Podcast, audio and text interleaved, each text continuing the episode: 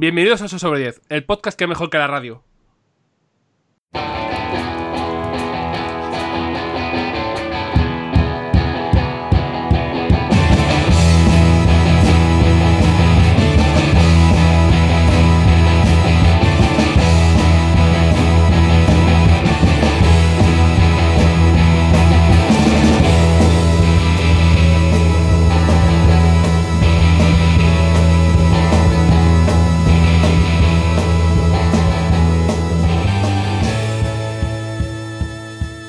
Estamos de vuelta una vez más en el podcast de los videojuegos, miscelánea. eh, no sé ya más que decir, suelo enumerar cosas, pero ya me, me he agotado. He, hecho, he hecho tope.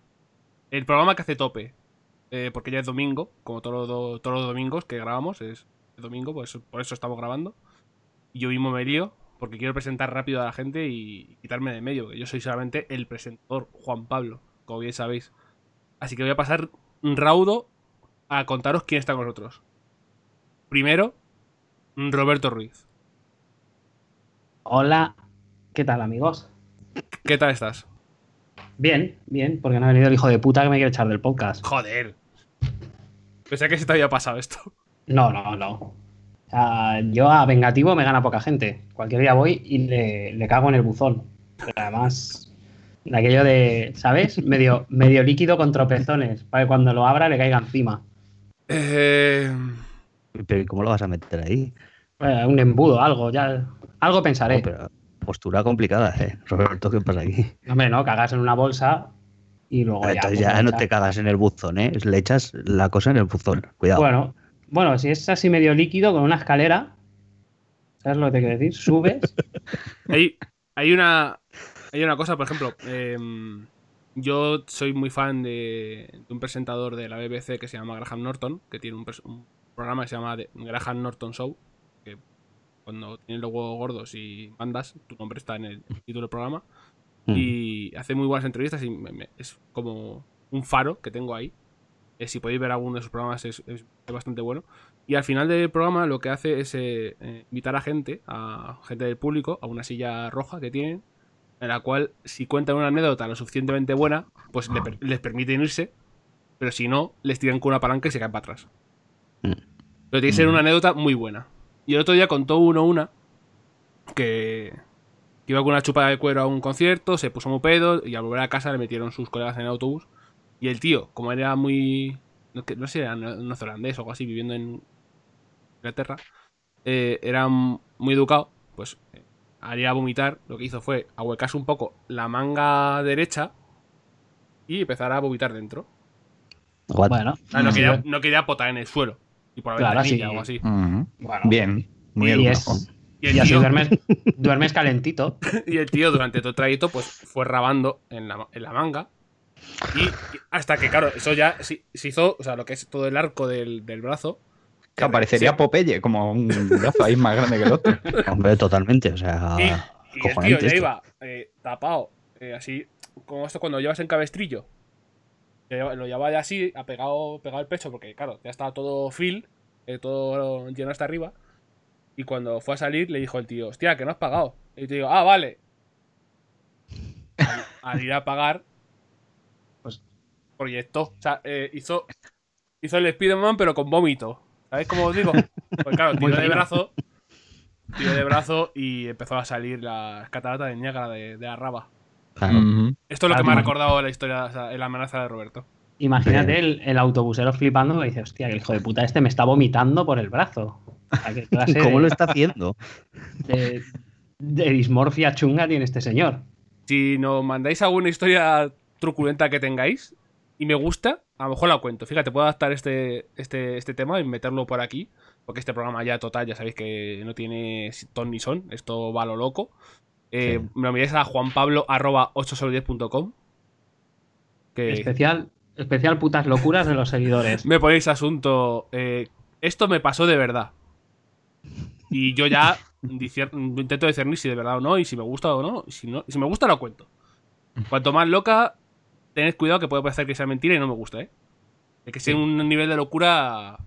Claro. Y si es con, con documentos gráficos, rollo, pues. No, pues no, no, ¿eh? no, no. Si veo un archivo de- junto, borro. Si veo un archivo de- junto, borro. Una vez, pues estando con mis colegas en el Telepi, me comí una pizza de alcaparras y anchoas y hice un vómito en proyectil que enganché a tres de delante. Mira, aquí va el vídeo. Joder, o sea, el podcast más escatológico que estamos haciendo de la historia de, de- de este vuestro querido podcast es justo cuando vuelve Rafa que se traga un escupitajo. O sea, esto. Hostia, es verdad. Sí, sí, sí, ese fue. Además, creo que esto solo lo sabía el colega con el que me pasó aquello y ya está. O sea, no sé, no sé Ahora qué abristeis en mi interior que, que lo solté todo. sí. Sí, sí, Claro. sí, sí, como el de Ah. la historia que he contado yo, también soltó todo. Eh, Sí. Con nosotros, como bien ya habéis escuchado, estará también Rafa de las Cuevas. ¿Qué tal? Y encantado de estar otra vez. Hacía tiempo ya, ¿no? ¿Cuán- em, Te llamé, de, menos- emer- te llamé de emergencia, yo creo que en verano. Ah, con Sí. el No Más Sky, No Más Sky, ¿verdad? ah, sí, sí, sí. Siempre, siempre puedo contar contigo cuando, en plan, dos tres días antes te digo, Rafa, que tienes que grabar.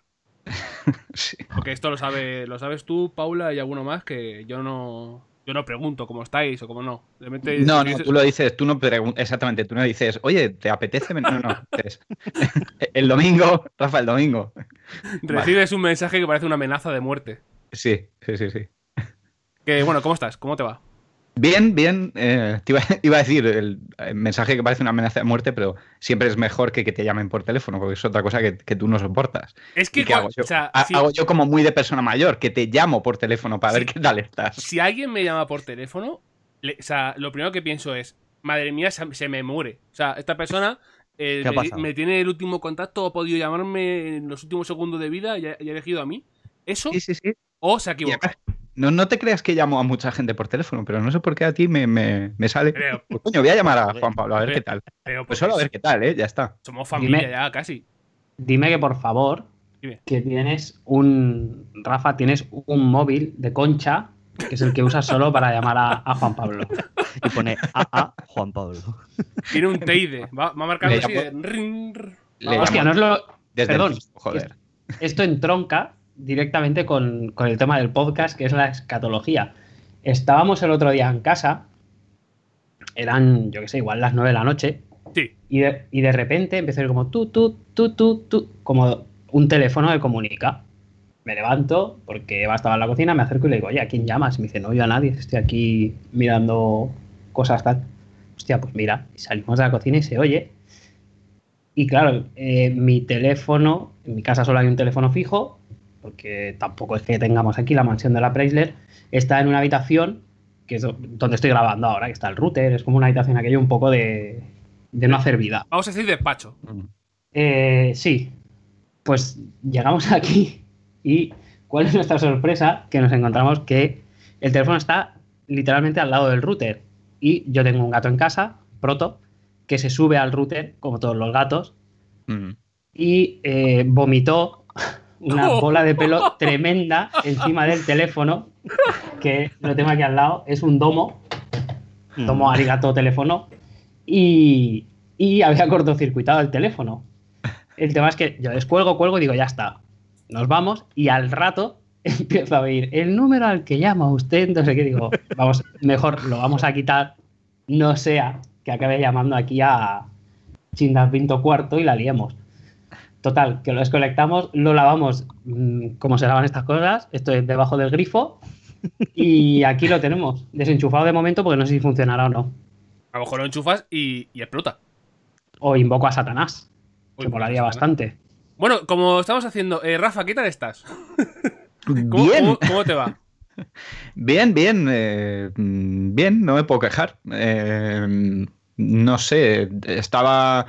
Ahora que contaba Roberto esto, eh, me, me parecía, o sea, estaba contando lo de que oía ruido y no sabía de dónde venía y tal, y pensaba que iba a ser algo sobrenatural, porque hemos visto hace poco Alicia y yo la de The Haunting of Hill House, no sé si la Mm. habéis visto, la de Netflix. Sí. Y, hostia, que me ha encantado. Me, me ha parecido chulísima. Eh, pero claro, te ibas ahí un poco con el culete cerrado. Y cuando estaba contando, como estoy en una casa nueva también, pues estaba ahí como diciendo, hostia, este o yo algo raro, tal. ¿Qué, qué Pero tal no. la adaptación? Gatos. Bien, bien, bien. Eh, tío, tío, casi parece que cuando cada vez que hablo con vosotros tengo una casa nueva. O sea, es como me va, me va el rollo de La vida, la vida youtuber ahí. Sí, sí, total, total, total. Porque tú tenías un canal, ¿no? Eh, tenía, tenía, sí. tenía. Estoy haciendo un vídeo, de hecho, sobre Red Dead Redemption. Saldrá algún día. ¿Ah, sí? Oh, Este es, este es el momento en que metes la publi. Total, total. Eh, si, si os soy sincero, o sea, creo que va a salir, pero me a mí que va a ser dentro de, yo qué sé, dos meses o tres meses. Porque estoy con el juego mm, muy despacio. Muy, muy, muy despacito. para mí es como se tiene que jugar, ¿eh? Sí. Es mi, mi opinión. Y, pero bueno, supongo que lo, que lo hablaremos luego. Bien, Sí. bien, en general, bien, guay, no me puedo quejar. Perfecto. Pero como, como los del chiste de Cuba. Joder. Madre mía. ¿Cómo es el chiste? No, A sa- ver, eso. joder, Voy a, voy a picar. ¿no sabéis el chiste? El de que está un tío y le dice, hombre, ¿qué Roberto, tal ahí? Roberto, ¿es, revisa- Dime. ¿es revisable este chiste en 2018? Bueno, en Corea del Norte va. Dice, oye, ¿qué tal ahí en Corea del Norte y tal? Dice, bueno, bien, no nos podemos quejar. Dice, o sea, que bien, ¿no? Dice, no, no, que no nos podemos quejar. Desde el Ebro nos llega la voz de la esperanza, Eh, el ASMR Maño, eh, la enciclopedia, eh, el Tato Abadía eh. y el rayo de luz que nos guía a todos, Pablo Perro Casado. Howdy, partners. ¿Cómo estás, ¿Qué Pablo? tal está? Pues bien, aquí disfrutando de, del oeste, de, pues, de, no sé, de ver a gente que no se juega a los juegos y opina y pues... ¡Eh, bien. eh, eh! Eh, eh, eh, eh. ¿Estamos? ¿Ya estamos Ah. tirando pullas? Lo estaba pensando, pero lo he dicho en voz alta. ¿Qué ha pasado? no, no, no puede ser. ¿Cómo estás, Pablo? ¿Cómo estás este domingo? Bien. ¿Te acuer- ¿Qué? ¿Cómo? Se te, se te cortado un segundo. Sí. ¿Cómo estás en este domingo desde noviembre del Señor? Pues bien, bien, porque la verdad es que hace un día bastante bueno, lo único que está empezando a caer la noche y a mí esto, esto es una de las cosas que, que me jode mucho del invierno, o sea, que sean las 6 de la tarde y ya parezca que va a salir Drácula, mm, malo, no, no lo llevo regu. Pero bueno, yo qué sé, es una de las contraprestaciones que tiene el no asarte en- con cada movimiento que haces, que también, también es, una, es un hándicap importante. Pero bueno, estamos bien, estamos bien, en la lucha, claro, como siempre. Yo lo explicaba esto en el. En las hermanas, donde. Que a mí por la noche. Yo no lo que me ocurre es que en general por la noche, si hace oscuridad, a mí es como cuando un pajarico le tapa la jaula. O sea, yo digo. Yo, mi cerebro me dice, te tienes que ir a acostar. Yo estoy por la calle Claro. a las 6 de la tarde, 7 y veo que es de noche. Y, y lo que me pide el cuerpo ya es decir, bueno, vámonos volviendo. Que habrá que dormir. Es que te, te- te- o sea, todo lo que es el, el- el contexto de- del invierno te, te invita a, a estar en casa. Mm. O sea, es todo como, como También cosas la, recogidas. ta- también la depresión ayuda, pero el, También, también. Eh, y el hecho de que la gente da puto asco también ayuda a, eh, el otro día recogerte. el otro día voy a hacer un eh, recordad eh, podéis hacer humor con enfermedades mentales y estado de ánimo pero siempre desde el conocimiento de que necesitas ayuda y pidiéndola etcétera etcétera no hacer el meme por el meme como hacen algunas compañías sin de las cosas de la depresión el caso que el otro día Mm. estaba con un médico y me hizo gracia porque me dijo tal no porque el sol eh, nos da vitamina C, ¿no? Te- y, y eso- y te ayuda a estar más feliz y tal. Eh. Y, mi- y mira así por la ventana y dice, bueno, eh, aunque, aunque no haga buen tiempo, sal también. Porque dijo, claro, sal que hace sol. Y miró así y dijo, bueno, tú sal, ¿sabes? Que eh, me resultó, me resultó Sí. gracioso. Sí, claro, es, es conveniente y eso, pero, pero sí que es cierto que, joder, yo qué sé, por las tardes es que como que apetece menos. O sea, es que poco menos que te despiertas de la siesta y, ya haces, ¿qué día es hoy? No, no, no, no interesa. Claro, claro. Es que a mí, yo esto eh, me, me toca bastante las narices porque, claro, o sea, yo llegaba de vacaciones, de estar en, en el sol, el calorcito, playa de puta madre, no sé qué, y llego aquí y me encuentro el invierno nuclear. O sea, y me, me- me acordé tanto de la gente esta de, ay, a ver, ¿cuándo llega ya el invierno? ¿Cómo que cuándo llega ya el invierno? Pero si esto es el asco, si es que son las 4 de la tarde y te, y te dan ganas de encuevarte y no salir más. Que no A mí me gusta. Pero Yo, que te sea, va, yo lo hablo que llueve, siempre. que llueve, truena y, y- y hay de todo. O sea, y hace a- frío, tío, que no puedes salir ni a por el igual. pan. ¿Pero ¿Cómo te va a dar igual? me da igual.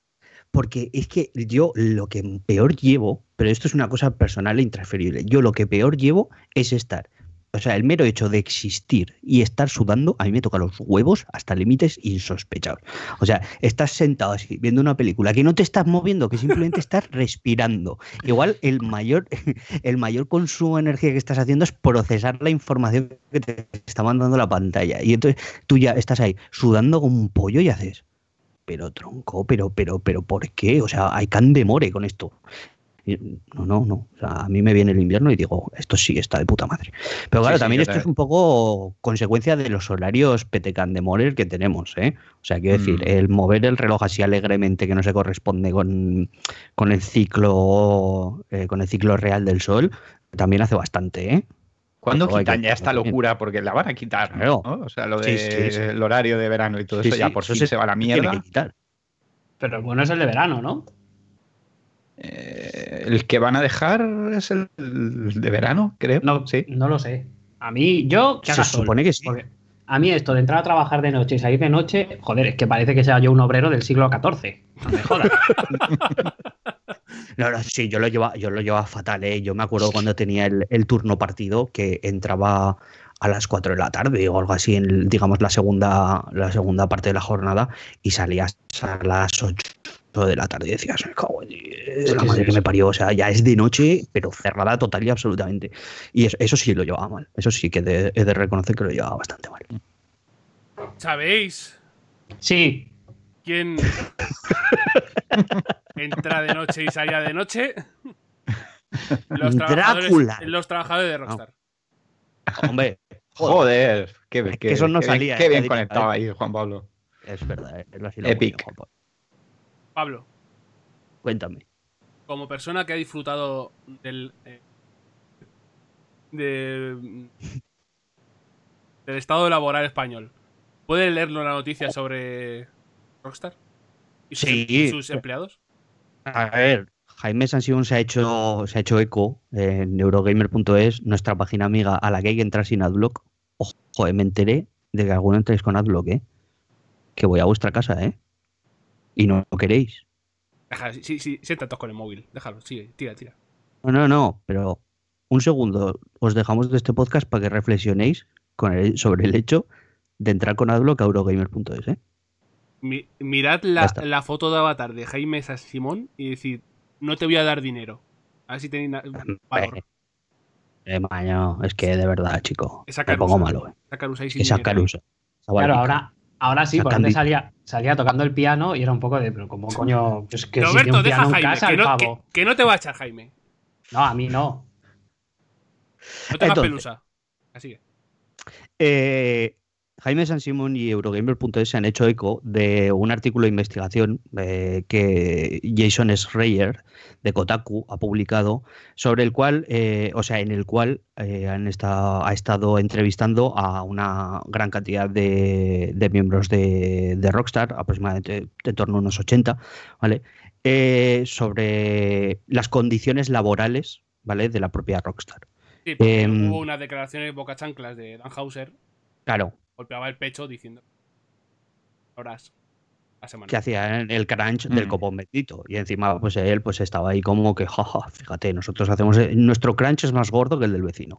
Entonces, claro, eh, pues se ha topado con que, claro, la tolerancia de, del, digamos, mm, mundillo hacia ese hacia esa práctica está, está bajando conforme pasa el tiempo. O sea, antes Es, pues, es- es muy gracioso porque es casi como si Dan Hauser y toda la gente de Rockstar estuvieran metidos en una burbuja intocable en la que no reciben absolutamente ningún feedback del mundo exterior. claro, Porque, como dices tú, de pronto han salido de la burbuja después de ocho años y tal, y han dicho, "Uy, ¿qué pasa? ¿Qué, ¿Cómo mola el crunch? Y de Sí, pronto sí. han visto ahí las hordas de gente diciendo, ¿what? Eh, Claro, entonces eh, eh, conforme, ha ido, pa- conforme ha ido pasando el tiempo y más máxime después del lanzamiento de GTA V, o sea, desde el lanzamiento de GTA V ha pasado un- una cantidad respetable de tiempo. Y Mm. entonces, digamos que la percepción de- del público ha ido mm, cambiando, se ha ido hablando más abiertamente según qué temas. eh, hay una mayor conciencia en el público y hay mayor sensibilidad con los derechos de, de los trabajadores sobre todo que es el, caso este al que nos estamos refiriendo. Y entonces, claro, que, llegue Dan Hauser y haga esas declaraciones, se encuentra, como dices tú, como muy bien dices tú, Rafa, que parece como que, ha abierto así, ha rasgado el velo que tras el cual se escondía toda Rockstar y ha dicho, ja, nuestro crunch es el más gordo. Y entonces ha dicho todo el mundo, pero ¿estás tonto o en tu casa no hay botijo, Dan Hauser? Y entonces, a raíz de esto, pues claro, eh, han recopilado un poco eh, lo que sería, digamos, la realidad o lo que estos trabajadores eh, explican como la realidad. Y bien es cierto que no se acerca a esas 100 horas, o por lo menos por los testimonios que ha recogido, no es, no es tan, tan, tan como esas 100 horas eh, semanales que se decían, sino que pues dependiendo un poco de, los estudios a los que pertenecía cada uno de estos, de estos entrevistados, pues claro, eh, las circunstancias podían variar, eh, dependiendo de pues a qué tareas también estaban asignadas cada estudio, etcétera, etcétera. Entonces, claro, todos aquellos que se les necesitaba más de forma más intensiva cerca del lanzamiento del juego, pues claro, los crunch eran bastante más, más potentes. Y en algunos casos, pues mm, digamos que la cantidad de horas que tenían que realizar era menor. Otra cosa que llama la atención del artículo, ¿vale? Es que eh, los trabajadores hacen un llamamiento a precisamente no boicotear la compra del juego. Porque a mí eso es, una cosa que me ha, me llamado muy poderosamente la atención. El debate público que se ha hecho era como que parecía que estaba mal comprarlo. Pero en realidad lo único que hace es, obviamente, es afectar a recortes y tal. Nadie, ningún ejecutivo va a salir perjudicado. Claro, entonces ellos lo que, lo que los propios trabajadores decían era eh, lo que conviene, bajo nuestro punto de vista, que realmente es el punto de vista que nosotros tenemos que atender, el de las personas afectadas, no el de nuestra propia opinión, sino el de aquellos que están afectados por esto, es que se hable de la situación, pero no boicoteéis el lanzamiento del juego porque entonces nosotros nos vamos a eh, o sea, nos vamos a ver perjudicados porque no vamos a cobrar los bonus, etcétera, etcétera, etcétera. Entonces, claro, mm, yo creo que este es el punto de vista que nosotros mm, tenemos que, al que tenemos que atender. Es, mi opinión, ¿vale? Porque son ellos los propios afectados. Mm. También es, cierto que, eh, durante todo el reportaje de investigación se ha guardado el anonimato y, como bien decía eh, tanto por aquellos trabajadores que contaban cosas, eh, entre comillas, terroríficas, como por aquellos que decían que igual las condiciones no eran tan malas como se estaban diciendo. ¿Vale? Esto también hay que tenerlo en cuenta. Yo creo que esos para mí son los highlights de, del, artículo. ¿vale? Mm. Y, encomiendo la lectura tanto del texto que, ha escrito Jaime para Eurogamer como del original de, Kotaku. que el del... Como también el propio libro de Jason Reyes sobre, el trabajo de, en otras compañías. Blood, Sweat and Pixels. Exacto. Mm. Muy, buena, muy buen libro. No sé si está traducido en España, pero si tenéis un inglés más o menos aceptable, podéis tirar de, de, leer ese libro porque es muy, muy, muy interesante y se ve como hay mucho sufrimiento detrás de muchos juegos que conocemos. Eh, con Rockstar ya ha habido polémicas anteriores, pero no, no era la misma sociedad que ahora. Porque teníamos lo de. Con Max, Max Payne 3 no recordaba yo que había habido movida, pero sí te habían, había habido problemas. Con GTA 4 fue ya cuando empezaron a quejarse las mujeres, ¿no? De los desarrolladores. ¿O era con pues, Eleanor? Pues no sé si fue con GTA eh. o con Red Dead Redemption. Porque a mí me suena que, que una carta esto lo estoy citando en memoria, así que puede que me equivoque. Creo que hubo una carta de las esposas de los desarrolladores y me, me, está sonando muy fuerte que fue con Red Dead Redemption. Mm, yo no, no, te diría que no, o sea, puede ser que sí, pero yo lo recuerdo bien eh, con el One, porque para hacer el vídeo de Scanliner lo estuve mirando y aparte de, de que denunciaban la toxicidad de Brendan McNamara, que era el, mm. director de Team Bondi. Perdona, Rafa, eh, rápido que acabo de ver. En el propio artículo de Jaime enlaza a, a las condiciones de Rockstar San Diego devotas y determinadas esposas de los trabajadores de Rockstar San Diego, ha hecho llegar a Gamasutra un incendiario manifiesto sobre las condiciones de, Rockstar, eh, de Rockstar San Diego, que era durante el desarrollo de Red Dead Redemption 1. Ah, ok. Sí, porque eso fue Rockstar San Diego. Lo de Team Bondi es lo que tú vas a contar, que es. Sí, que es otro tema. Vale, sí, pero es verdad. Entonces, lo de las eh, esposas que decían que eh, trabajaban demasiado eh, la gente y tal, es verdad, era Red Dead. Y lo de Tim Monday era como súper tóxico, aparte de que trabajaron Mm. un huevo. Eh, que el ambiente era súper tóxico. El pavo Mm. este, vamos, hacía chascar el látigo, el, eh, mm, era Sí, eh, psico- psicológicamente muy chungo y, y tal. Pero vamos, aparte también se comieron horas de trabajo ahí a saco porque luego Rockstar metió a su propia gente, aparte del Team Monday, y también les metió ahí con muchísima presión de, de sacar el juego. Pero a ver, que, a ver, o sea, si te llamas Brendan McNamara, ya llevas en tu genética ser malo a lo James Bond. Sí, sí, es que suena ahí como villano classic. De, de este tema ha habido mucho comentario en redes sociales, obviamente. se lo- la gente se ha posicionado de una forma o de otra. Y parece que hay que como que castigar este tipo de trabajo. Pero lo que tenemos que empezar a. O sea, si vas tirando hacia atrás, te has dado cuenta que si conoces o trabajas con gente en consultorías, en restauración, en cualquier. Buah, vas buah. buscando, te das cuenta Buah. que el problema es, está en la, en la propia sociedad y en el- es endémico, es endémico Mm, del sí, sistema sí. de trabajo. O sea, esto es Sí. una cosa que cuando tú hablas eh, ganas confianza con personal. Yo sobre todo de lo que conozco, ¿vale? Puedo hablar de mis experiencias personales, pero yo creo que no son representativas de la totalidad de, de los sectores, pero sí puedo decir que en hostelería, por ejemplo, es endémico.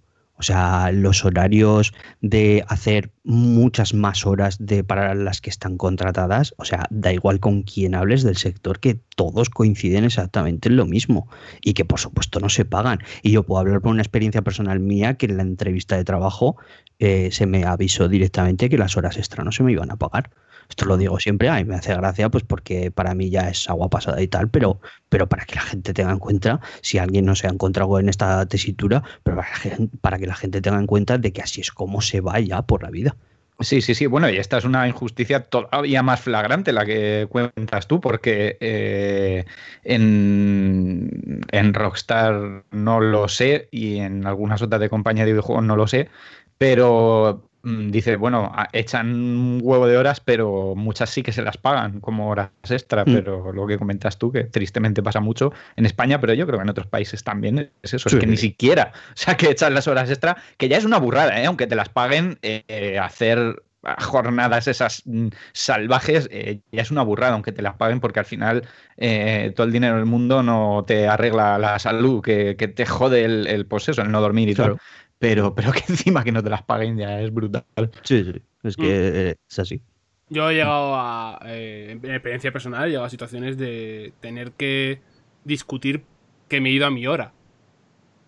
sí, sí, sí Y, y- Sí. y- y desarrollar, es decir. o sea, es, que, es que es mi hora. Es que quiero decir, no sé cómo. O sea, a, a mí me cuesta porque yo no he tenido que hacer tantas horas extras en mi vida. Sí que he trabajado pues algún fin de semana, echado horas, eh, mm, pero no tan de forma tan abusiva como, por ejemplo, a una persona cercana que conozco que tiene que salir de noche de trabajar mil horas de forma habitual.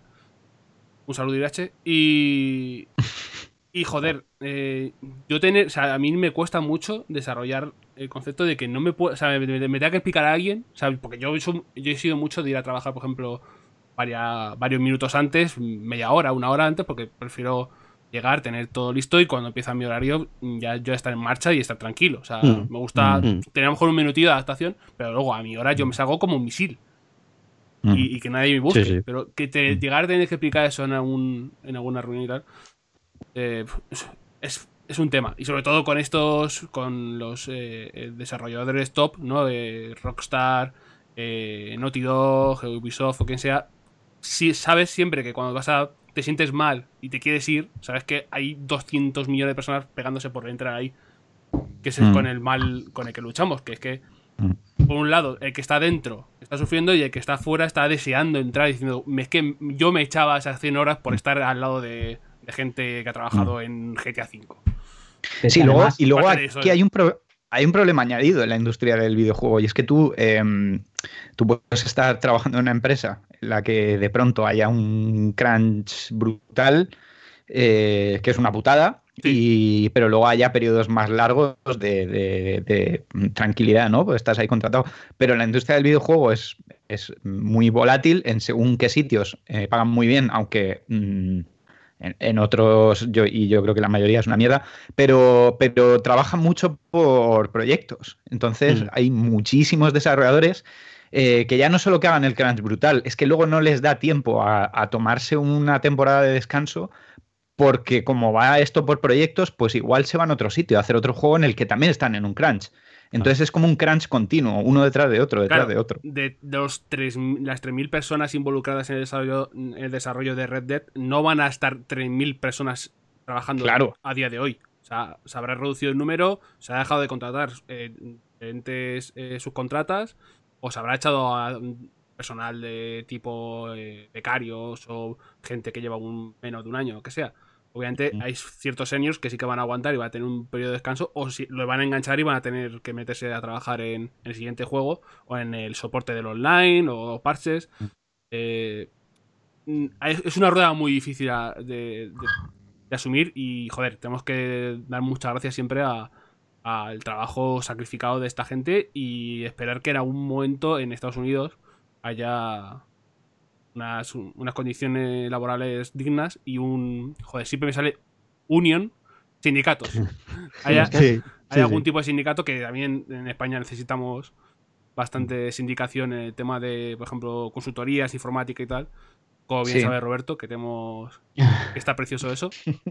Sí, sí, está. Yo es que además esto es algo que me sorprende, porque en Estados Unidos los sindicatos, hasta donde yo sé, que tampoco es que sea yo ni un experto en, en legislación laboral ni en la vida laboral estadounidense, pero hasta donde yo sé son gente que por lo visto, o sea, de verdad lo tienen todo muy, muy regulado, meten mucha caña, no se te vaya a ocurrir eh, hacer algo indebido porque te crujen.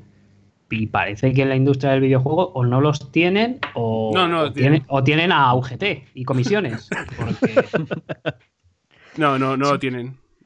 Sí, pero lo que sí que es cierto es que eh, la sociedad ha cambiado muchísimo en los últimos eh, 20 años, por ahí ha cambiado muchísimo y se han creado muchísimos puestos de trabajo de eh, empleos que antes no existían Mm. y todo eso se ha mezclado también con el rollo de que podemos teletrabajar, con lo cual no, no desconectamos, que antes eh, eso no pasaba. Y, y claro, yo creo que, que serán muchísimas situaciones de esas porque son trabajos súper nuevos que no han nacido en una época eh, en la que la sindicación estaba más a la orden del día en la sociedad, ¿no? O sea, aquí yo en España en los 80, por ejemplo, pues sí que, ¿sabes? Como que se oía mucho y tal de un sindicato y tal. Y una vez que todo eso ya se reposó, pues mm, todos estos trabajos nuevos eh, han nacido súper rápido y con, y con muy poco control. Entonces, claro, ahora hay pues mucha gente que, que lo está diciendo. Hoy veía en el en- veía las noticias y salió una ¿qué noticia de loco? que Sí. Eh, hacía tiempo, hostia, hacía- porque normalmente me suelo informar por, eh, por, por los periódicos de internet, nunca por las redes sociales, nunca os informéis por las redes sociales, por favor. Id a, id a periódicos digitales que tengan un poquillo de credibilidad. Ok, diario, o- ok, diario. Ok, Ok, diario, diario, sí, exactamente. Mediterráneo Eh, Digital y, sí. y y por O sea, coches, vuestras, tres fuentes principales de, de información. Ah, Va a ser-. Pues decía, decía que había visto una noticia hoy que eh, en Talavera de la Reina estaban ahí como con manifestaciones y tal, pues estaban súper jodidos, pues tienen una tasa de paro del 30%, un montón de comercios cerrados y tal. Y claro, lo veías y decías, joder, es que ves ahí un montón de pequeños comercios y tal, porque estamos todos comprando o en Amazon o en pequeño comercio de Internet, y ves que hay muchísimos eh, trabajos que, que están desapareciendo. O sea, que están desapareciendo, que se han movido a Internet o a otro tipo de cosas. Y, y- y esos nuevos trabajos no están para nada regulados. O sea, para nada. Porque además hay, hay un problema, es que nos han vendido la- el rollo este de que trabajar en, en determinadas cosas es como guay, y que si en vez de darte las horas extras, pues te pongo un futbolín, una máquina de Manems y, y una Play para que juegues, pues que ya, hombre, joder, estás trabajando además en, en la startup de moda y hostia, ¿cómo te lo vas a perder? Ya Y la peña, y la peña pasa por ahí, que dices, Mm. yo es que trabajo por dinero. no sé qué, no sé cuántos, pero a mí dame dinero. Y, y- y que, es, y que es la puñetera. O sea, esto que has dicho es, es una puñetera realidad que esto antes se vendía como. Fíjate qué lugar de trabajo más confortable, que tienes un futbolín, que tienes un sitio para tumbarte. que- a ver, que yo quiero hacer mi horario de trabajo y me voy a mi casa. ¿Sabes? Que si quiero me pongo el futbolín yo en mi puta casa. Sí. ¿Vale? Que yo aquí vengo a trabajar. No a jugar ni a hacer el tonto. O sea, yo aquí vengo a mm, de vender mi fuerza de trabajo por una cantidad acordada previamente de dinero. Es que es literalmente esto lo que estamos haciendo. Y se están desdibujando las fronteras porque hay a gente que le conviene mucho vender lo que dice Roberto, como que esto es una cosa como muy guay y tal, no sé qué, no sé cuántas, para luego, como contraprestación, coger y decirte, y ahora te vas a tirar aquí más horas que un sereno. Y vas a tocar el fútbol y la semana los tres jueves. Y te saca un calendario y te dice, busca aquí la semana que tenga tres jueves. Pues esa semana vas a tocar el fútbolín. Y claro, eso, mm, pues como que no. Eh, literalmente mm, es lo que está sucediendo, que se están vendiendo según qué trabajos como, como la panacea y hay muchísima gente que se piensa que el desarrollo de videojuegos es, eh, bueno, eh, la fiesta. O sea, estás todo el día con la consola y Al- bueno, Algún día tenemos que traer a alguien que esté más metido, obviamente. Nosotros hablamos siempre de oídas y de compañeros y amigos que tenemos que están metidos en desarrollo, en periodismo y tal. Pero sí que se hablaba de que se están haciendo demasiados másters y ma- demasiada especialización en ilustración para videojuegos, programación para videojuegos, cuando hay, había gente que recomendaba hacer, eh, hazte eh, la carrera de, ilustra- de ilustrador de Bellas Artes por un lado, y luego especialízate Mm. si quieres, o Mm, sí. programación por un lado, y luego especialízate, especialízate si quieres, porque no hay tan... O sea, hay demasiada gente preparándose para videojuegos que más que, más que empresas hay en España, por ejemplo, de... Sí, sí, el- el- el- los negocios de la formación en, en épocas eh, de crisis y posteriores de cuando hay eh, tasas de paro muy elevadas, mm, sa- salen, vamos, de, de- debajo de las setas, las- los negocios de formación y tal, y muchas veces que no, no hay demanda. Yo, joder, esto de los videojuegos lo veo por todos lados. En plan, máster de no sé qué de videojuegos y tal. Y veo todos estos anuncios y digo, "Uf, madre mía, los, los chavales y las chavalas que vayan ahí y que luego no encuentren curro porque, ¿sabes? Ahí hay como una eh, sobre Un cuello de eh, botella. oferta, sí, sí. Mm. Yo ahora siempre os recuerdo que hubo, no recuerdo el nombre de quienes fueron, que montaron un campamento para youtubers. Diría que fueron With Michu, With Michu, el, el señor acostumbrado a, a dar palos a sus fans, y, y a Auronplay, creo que eran. Que montaron aquello de para ser youtuber profesional, no sé qué, vente con nosotros, pero chacho, ¿qué me estás dinero? O sea, y lo peor es que la peña va, paga y va. O sea, en España otra cosa no, pero especialistas en, en inflar burbujas somos, vamos. Sí, sí. Ya que está Roberto hablando de condiciones lamentables, podemos ir hablando con... tratando el tema de Riot Games, los de League of Legends, que han precioso recibido, que han recibido una demanda colectiva por discriminación y acoso laboral. Bueno, pero a ver, quiero decir, eh, a mí no me afectaría porque yo soy hombre. Entonces, Que, que leas, Roberto, que me cuentes. Pues eso, que recibieron una demanda colectiva por discriminación y acoso laboral.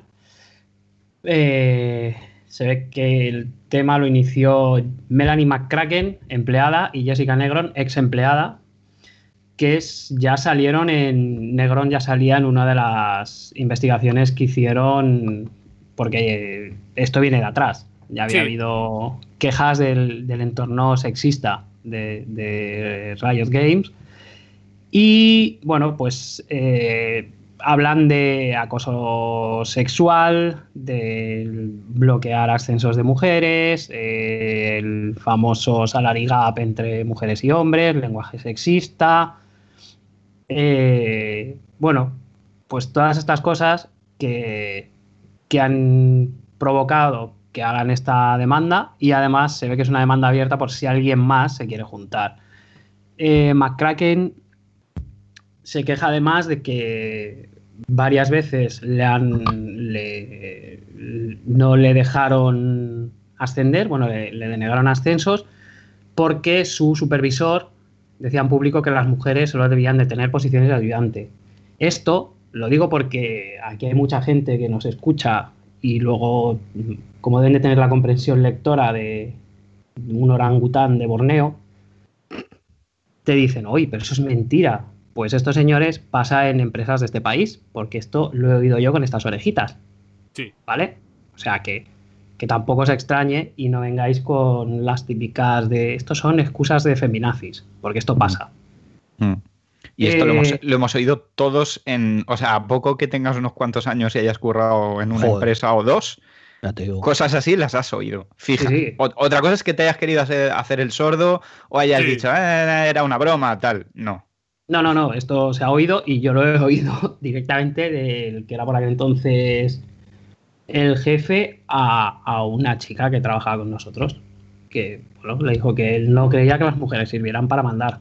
Mm. Entonces, mm, bueno, esto se da. Y estas dos señoras han decidido que como estaban un poco hasta lo que vienen siendo los ovarios, de que los señores de Riot Games se limpien el culo con esto, pues los han demandado y a ver ahora cómo va la cosa. Yo espero que los crujan, pero bien. Esto, eh, no sé si lo hablamos en su momento, pero eh, se inició gracias a una. O sea, otra vez Kotaku. Se, se- nos reímos muchas veces de artículos de mierda que, que hacen, porque a veces hacen clickbait barato y hay artículos que no van a ningún lado. Pero también tiene un trabajo de investigación muy potente. Y, e hicieron uno que se llama Inside the, mm, the Culture of Sex- Sexism a Radio Games. O sea, dentro de la cultura de sexismo en Radio Games, donde se explicaba todo este rollo de bro, de, de pollas, de, mujeres que no valen para tal. eh, en fin, eh, que, que reconoció Riot Games todo este problema. De hecho, ha habido. Ha habido repercusiones después de esto, ¿no? Ha habido como. Sí, bueno, McCracken, McCracken dice que le, le- cuando ella se queja, aun- la hacen cambiarse a otra sede, Mm, que luego el tío se va a esa sede y le dice que o, que o se va o que la echan. Entonces ella se va a otra, no sé si a otra sede, otro equipo o lo que sea, y dice que lo único que hacía era recibir eh, vídeos con material inapropiado de sus compañeros de trabajo. Jodo. Que se quejó con esto, se quejó y le han prohibido acudir a reuniones. O sea, encima, no es solo que no hagas nada, es que a la que me jodes es a mí. Esto es, pues, eh, empalma directamente con lo que estábamos hablando, con las putas culturas de mierda de, de estos ámbitos que no están regulados para nada y de gentuza que, que se creen que por ser jefe y tal, pues esto es mi club de colegas y si no pasas por el aro, mm, prepárate. Y aquí además se han juntado una panda de cenutrios que, mira, les, les ha ido de puta madre. Es una empresa de estas de. Hijos de puta, sí, es el término. No, pero. mm, ¿Sabéis esa situación en la que ves, dices, mira, aquí los jefes poco tienen que hacer? Que esto aquí está entrando dinero a, puer- a puertas y a poco que deje más o menos a los trabajadores hacer, eh, el dinero va a seguir entrando y no tenemos que estar muy encima de ellos. Y lo que pasa es que, obviamente, pues debajo de los CEOs, pues hay una cantidad de gente haciendo mal su trabajo de gestión de personal de una forma eh, espectacular, obviamente, como, como esto, que, que es vomitivo y, y deleznable, vaya. Eh, Pero, en coño. el caso de Riot Games. O sea, yo entiendo que el CEO no, no se meta en esto porque, bueno, yo qué sé, están allá sus millones contando dinero y viendo a ver qué barcos se compran. Pero, joder, cuando sale en la prensa mm, que se ve que hay pruebas y tal, coño, igual yo meto un poquito la nariz y digo, a estos tíos me los echas, que me, que- que me van a costar una pasta, me van a costar una imagen. Pero el problema es que luego esto eh, no, no tiene consecuencias ninguna. Se me ha olvidado eh, en- engancharos con el artículo que pusieron en Kotaku también en septiembre, de que Riot Games ya decía que iban a limpiar su. ¿Cómo decía? Cle- Clean up its mess. eh, Limpiar sus mierdas, pero la persona que hace los artículos sobre este tema, Cecilia, eh, de Anastasio, decía que la misma gente que había, que de la que se estaba denunciando este tema seguía dentro. O sea, por mucho que lo quieras limpiar a nivel de PR, eh, la gente que está siguiendo esta cultura de, como pone aquí, el ball tap. Ball tap es el toquecito de huevos, eh. Ojo. Volta. O sea, eh, al tío este, uno de ellos se reconocía por eh, tirarse pedos encima, hacer el ball tap y a veces eh, hacer como que te follaba en seco. Para, sí, para, hostia, el, el para efecto- para efecto cómico. Pone aquí por For Comedy Effect. Eh, ese tipo de peña, como hablamos con en su momento con eh, todas las denuncias en el caso de la empresa esta de Detroit. eh, También los, los gabachos, ¿cómo, es, cómo era esta empresa? Sí, eh, Quantic Dream. Quantum Dreams. Es que, es que conforme lo estaba comentando Roberto, el, el- el caso que me estaba viniendo a la cabeza era todo el rato el de Quantic Dream. O sea, es que me parece, bueno, en fin, es que esta gente, pues, wow. Mm. ojalá les metan un cuerno como, como, vamos, como cuello tiene un pavo. Así de claro. Bueno, Quantic Dream, después del éxito de Detroit, me parece a mí que va a empezar a caer eso por su propio peso, Hostia, directamente. ya ya era Orica también, ¿eh? Porque jodo. Me estoy, me estoy, es que me estoy, porque en, en el artículo de Eurogamer enlazan a la, supongo que desde, eh, hay un script con la demanda y uno de los puntos es que hay una cadena de email de la tía más buena de Riot Games, eh, que, donde, bueno, ponen a las tías en una lista y las puntúan. Eh, no, no, o sea, es, te lo vas leyendo y flipas bastante. Sí, en... A ver, todos los que hemos estado trabajando en, en, en- en oficina, da igual de qué tipo de trabajo, en oficina eh, hemos tenido mayormente hombres como compañeros. Y los corrillos y el rollo que se lleva, todos sabemos de qué se habla y qué se dice. Sí, sí, Todos sí. hemos participado, nos hemos reído en su momento, cuando éramos mm, menos adultos mentalmente, de, de esas mierdas, y hemos participado de ese ambiente tóxico, que ha hecho que Sí, sí. otras, Sí, sí. otra pe- otras mujeres eh, no hayan querido eh, ma- estar allí o incluso tener que irse. Y, y es muy lamentable que es un mal endémico, como obviamente el del crunch. es- es- estamos en el mismo punto. Que quizás poco a poco vamos mejorando. Y, y que cada uno nos vamos revisando y, y evitando ciertos grupos de WhatsApp, cier- ciertos grupos eh, de comida o de desayuno en los trabajos.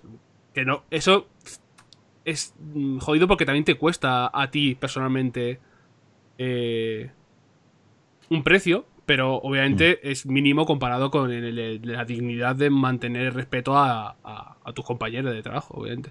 Que cada uno es- en vuestro puesto reviséis si estáis haciendo las cosas bien, porque aunque sea una pequeña parte, estás eh, participando en un, en un comportamiento mm, que es eh, tóxico para, para las personas que está- están a tu lado. En general, lo podríamos resumir con la frase de no seáis unos hijos de puta. Sí, Mm. sí, sí, sí, por favor. Mm. sí. Que a veces no, no, no dais cuenta, porque nos están escuchando gente también muy joven y, y que incluso no han entrado todavía en el mercado laboral y siguen con el rollo de, de la uni- la universidad y ese rollo, que muchas veces la gente lo, lo extiende al trabajo, que hay comportamientos de, insti- de instituto en, en la oficina, de, de crear grupitos, de poner nombres, de hablar en corrillos y hacer tal, ese comportamiento, ese bullying, ese mobbing que se hace a las personas se extiende porque esas personas no se han educado y no, no han mejorado ni se han revisado y lo extienden al, al- mundo laboral y, consiguen que el resto de personas se sienten mal y, y cause que obviamente entre crunch el- lo- la vida en general, el coste que tenemos y la situación mental haga que una de cada cinco personas tenga un problema mental Hmm. es todo un coste que, que estamos eh, que estamos pagando. Pero bueno. Y- Mm. Eh, de aquí poco más que rascar, realmente. Pues sí. Son situaciones muy lamentables que estamos viviendo y que se están sacando y se están estamos vomitando todos como sociedad y que poco a poco espero que vayamos solucionando. Si desde aquí lo único que podemos hacer siempre es de- denunciar, eh, contaros cómo qué está ocurriendo en otros sitios y que vosotros eh, hagáis con eso lo que tengáis que hacer. Si- Claro. que eso simplemente mm, nosotros os reportamos lo que hay. Pero Correcto. por favor, eh, si veis un nazi, le podéis pegar. Sí, es- que no, a ver, aquí no somos el, el padre de nadie, creo, y espero, pero, pero bueno, que yo que sé, que ya somos todos mayorcitos y que tengáis un poco de, de empatía y que no hagas a los demás lo que no quieras que te hagan. Ujú. Es que mm, mm, mm, la responsabilidad que tenemos nosotros a nuestro pequeño nivel de, de oyentes y de audiencia y tal, lo he notado sobre todo a, a nivel del Discord, donde hemos tenido algún menor que ha hecho la mayoría de edad con nosotros en el Discord. Y sí que Mm. tienes la responsabilidad de que toda la gente que está en esa, en esa posición eh, ayuda a esa persona a crecer de una forma adecuada. Porque obviamente tú puedes tener una educación en tu casa, pero si te escudas en un foro para ser como tú quieres ser y hacer abusos y juntarte para hacer swatting a gente o, O Joder, para- Es que te la he. Claro, que, que está ocurriendo. Que hay, gente- Sí, sí, hay sí, grupo de personas pero- que se dedica a hacer swatting Eh. o, o joder la vida a otra persona o, o como bien sabemos, eh, gente con, con hijos y con tal y detrás de, de- de periodistas femeninas para joderles la vida. O sea, Incluso gente que trabaja en el medio, que volvemos a lo de no tener una capacidad de. No sé si es que no, no son capaces de discernir o no son capaces de, de entender lo que leen, que entienden que decir que algo gusta a los nazis no quiere decir que que te guste a ti seas nazi. Ojo, cuidado. Hmm. ¿eh? que por desgracia nuestros círculos, obviamente, todos estéis contentos con vuestros amigos, creéis que hay comportamiento adecuado, pero siempre nuestros círculos en algún momento rozan con otros círculos y sabemos que por algún lado hay que cortar y sabemos de quién está haciendo las cosas mal y todo el mundo eh, sabe cómo comportarse. Es porque lo tenemos, nuestros padres por suerte nos han educado como, como debe ser la gran mayoría y tenemos las, las herramientas para poder discernir unas cosas de otras. Cuando ya tenemos una madura mental y tenemos un círculo sano, eh, deberíamos saber, poder saber hacer esto. Menuda chapa os he dado. Sí, sí, No, macho. pero- plego ya, va ¿eh? Por ahí, va por ahí las cosas. o sea, que- necesaria. Claro, es que Espero- Llama necesaria. Espero que me compréis esta chapa. Al igual que Microsoft ha comprado los siguientes Oh. estudios. Is, muy ahí al borde de, de- de partirlo, ¿eh? Has doblado Sí, sí, demasiado. Puedo torcer esto a mi voluntad. eh, Como, eh, como vender el, el metal. Estoy, estoy enfadadísimo con esta noticia, ¿eh? Pues, pues to- toda para ti. ¿Qué ha comprado Microsoft? O sea, pero vamos a ver. Borja Pavón, nuestro querido amigo y, y compañero y de. Eurogamer.es, y con Y su pedazo magnificente, Y persona que ha venido al podcast. efectivamente. Nos da ahí un caché también. ¿eh? Sí, Tenemos sí, aquí a lo a este podcast solo viene lo mejor de lo mejor. Sí. Efectivamente. Solo viene lo mejor de lo mejor y cómo se puede haber olvidado a la hora de repasar los lanzamientos de, de Obsidian Enter- Entertainment y In Exile, cómo se puede haber dejado Alpha Protocol. O sea, ¿qué ha pasado aquí, Borja? Queremos una respuesta. Bueno, la quiero yo, el resto no sé, pero yo sí. O sea, Bueno, a mí me da un poco igual, la verdad. A mí, a mí es que, a mí es que no me gustó mucho porque andaba como chiquito cuando te agachabas. Y Eso, eso- eso era un, un pequeño hándicap que tenía el juego. Bueno, de hecho tenía muchos, pero virtudes tenía como para llenar un saco. Entonces, Yo no, no lo llegué a jugar y, era como muy de culto. eh, o sea, realmente era bastante parecido a Mass Effect, ¿no? ¿O me estoy confundiendo? No, es no, un, es un A ver. RPG de espionaje. O sea, es una cosa que, que- que es una, una rara avis dentro de dentro del catálogo de, de las consolas y el PC de la anterior generación. O sea, Mm. hace cosas que son acojonantes con Mm. lo que es la toma de decisiones y las ramificaciones que tiene de- en, el, en el mundo que creó en ese momento Obsidian. Claro, claro, yo ahí me, me refería por eso, en plan, no por la temática, lógicamente, sino por el- las opciones de diálogo y de. Claro. Y, Mm. y tiene un gameplay que en algunas cosas está de putísima madre y en otras se les ve las costuras que alucinas, porque estamos hablando de una desarrolladora que no tenía eh, hechuras suficientes como para hacer un, un juego de infiltración y espionaje, porque estamos hablando de eh, la, gente se tiene que la gente se tiene que hacer el siguiente esquema mental en la cabeza Luego que si que yo doy chapa a la Virgen. no, pero es que, o sea, cuando tú te acercas a Alpha Protocol tienes que pensar, esta gente quería hacer un Splinter Cell y RPG a la vez, ¿vale?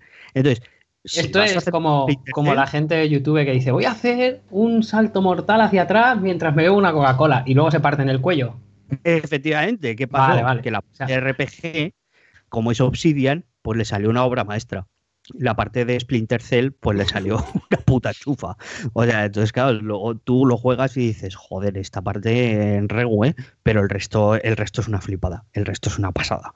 Pablo, Pero bueno, eh, ¿qué ha pasado? Que Microsoft se ha comprado In Exile, que por ejemplo conocida por haber hecho The Bard's Tale, y Obsidian por tener, eh, conocida por tener varias obras maestras mm, debajo de, de su, o sea, en su cinturón, como por ejemplo Fallout New Vegas, Knights of the Old Republic 2 Y eh, Alpha Protocol, aunque aquí se menciona South Park, la barra de la verdad, que a mí me gustó mucho, fue un RPG que me gustó mucho, me pareció súper divertido, ¿vale? O Pillars of Eternity, que ni lo juego ni lo jugaré porque todos los juegos que me recuerdan a Baldur's Gate me parecen todos una puta castaña. ¡Ole! ¡Ole! Madre mía. Estoy viendo los, comen- los comentarios ahí, los comments, luego ahí a fuego, porque. La polémica, tiene- todos los días tiene que haber polémica. Entonces, los compran y esto me, me recuerda a, un tuit que publicó Chris Abelón, eh, Dios te tenga en tu gloria siempre, eh, que dijo, lo que se tiene que hacer es comprar Obsidian, mandar a tomar por culo, esto es interpretación libre, mandar a tomar por culo a toda la cúpula directiva y quedarse con la gente que está realizando los juegos porque esta gente vale.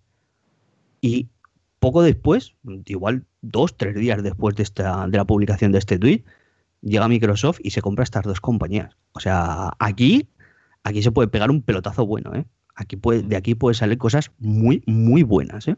Yo, yo lo decía antes, lo comentaba por Skype, y yo estoy deseando que llegue el día en que Microsoft compre a Sega, porque ya sabemos lo que va detrás de que te compre Microsoft. Que te chape. es que la cierran. El hoyo, la caja de pino. Esto se anunció ayer en. uh, que me muero, perdón. La muerte. Deja, deja de fumar picadura de gallina. Eh,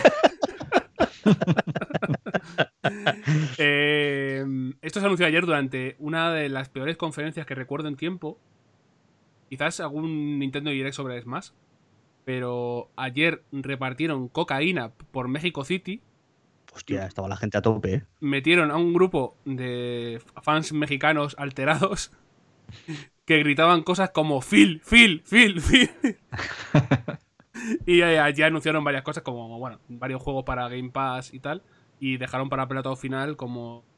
Ya se está convirtiendo en algo muy raro para mí, que es anunciar empresas como juegos. Es como... eh, este es mi nuevo juego, ¿no? Petarlo con un teaser de Halo 4, 5, 6. Ahora decir, mira, esta es mi nueva compañía. Entonces ya... Convertirlo parte del espectáculo, comprar gente, que luego si no te va bien la vas a cerrar a tomar por culo. Entronco un poco también con lo que hemos hablado antes, ¿eh? O sea. Esto, Sí, sí. la Microsoft. Esto es. Estamos ahora mismo en la Microsoft buena y la Sony mala. En este. En esta realidad, en este timeline que tenemos ahora mismo. Mm. Y la Microsoft buena con Phil delante, vale.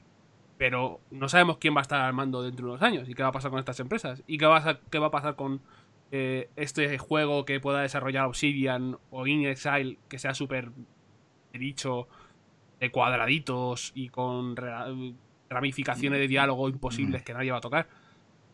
Vamos a ver, vamos a ir con cuidado. Mm, Sí. Y, y estamos, y nos estamos poniendo en el caso ideal, y es que desarrollen su juego ideal y de nicho tal, no que les obliguen eh, a hacer, que les digan, no, sí, os hemos comprado porque os damos total libertad y que luego les obliguen a hacer mierda. Que es lo que le pasó a Ninja Theory, que por cierto también lo ha comprado Microsoft eh, cuando hicieron... em, eh, ay, ¿cómo se llamaba? Eh, El- Hellblade. este para Sony, el... Mm. eh, eh, no, ¿Sensual o sea, este? no, no, eh, Hellblade lo hicieron ellos independientemente, o sea, lo hicieron ellos en plan, queremos hacer este juego. No, no, Heavy- yo digo el que hicieron para pl- Heavenly eh, Heavenly Sword. Sí, Heavenly Sword, que era un vale, juego que, que tenía muy buenas ideas, pero que eh, está claro que les obligaron ahí a, a meter el control por movimiento, ¿os acordáis? Pues fue uno de los primeros de PlayStation 3 y calzaron ahí un control por movimiento terrible, terrible, terrorífico. Peor que el Uncharted. Eh, pues ahí, ahí estaba, ¿eh? Hostia, Era que tela también, ¿eh? Muy jodido. Eh, entonces, a ver qué hace Microsoft. Yo creo que no, yo creo que les van a dar bastante manga ancha porque, hostia, es que lo necesita, ¿eh? Microsoft necesita First como, como el comer. Sí, sí, sí, sí. Y por eso lo está anunciando, lo que dice Juan Pablo, de, lo está anunciando como si fuese un juego nuevo, porque eh, de cara ya a la generación siguiente necesitan eh, ponerse como esa buena cara y decir, eh, cuidado, cuidado, que estamos preparando aquí la hostia en verso. Sí, lo es que al final va a acabar siendo el Halo RPG o el Guía RTS y va a ser una mierda Eh, como sí. un balón de Nivea. Sí, sí, sí, porque es verdad que han comprado estudios o bien medianos, o bien, sí, la mayoría sí, medianos y, o, o de juegos muy de nicho. Que no han comprado un estudio súper tocho eh, de decir, venga, volvemos a comprar eh, Mass Effect, volvemos a comprar la franquicia y hacemos un Mass Effect. Mm. Pues Mm. no, son Una cosa Pero más a- de nicho, sí. Aquí, o sea, cuidado que sí que es cierto que, que probablemente, o sea, yo espero que no, ¿vale? Pero probablemente caiga este estudio, eh, uno de estos dos estudios caiga en hacer una iteración de una IP de, de Microsoft. Pero aquí la clave no está en que haga o no una iteración de, de una IP de Microsoft, como por ejemplo puede ser, pues como decía Roberto, así medio en coña, pero puede ser que sea en serio el Halo RPG, ¿vale? Pero es, es si le dan libertad creativa para hacer dentro de eso lo que les dé la gana. Porque si pudieran hacer lo que les dé la gana dentro de Halo RPG, igual es un RPG de que te flipas de bueno. Mm. Porque esta gente tiene, tiene un saber hacer de la hostia. Sí, pero yo es que llevamos mucho tiempo ya lidiando con Disney y con gente así y ya sabemos lo que pasa.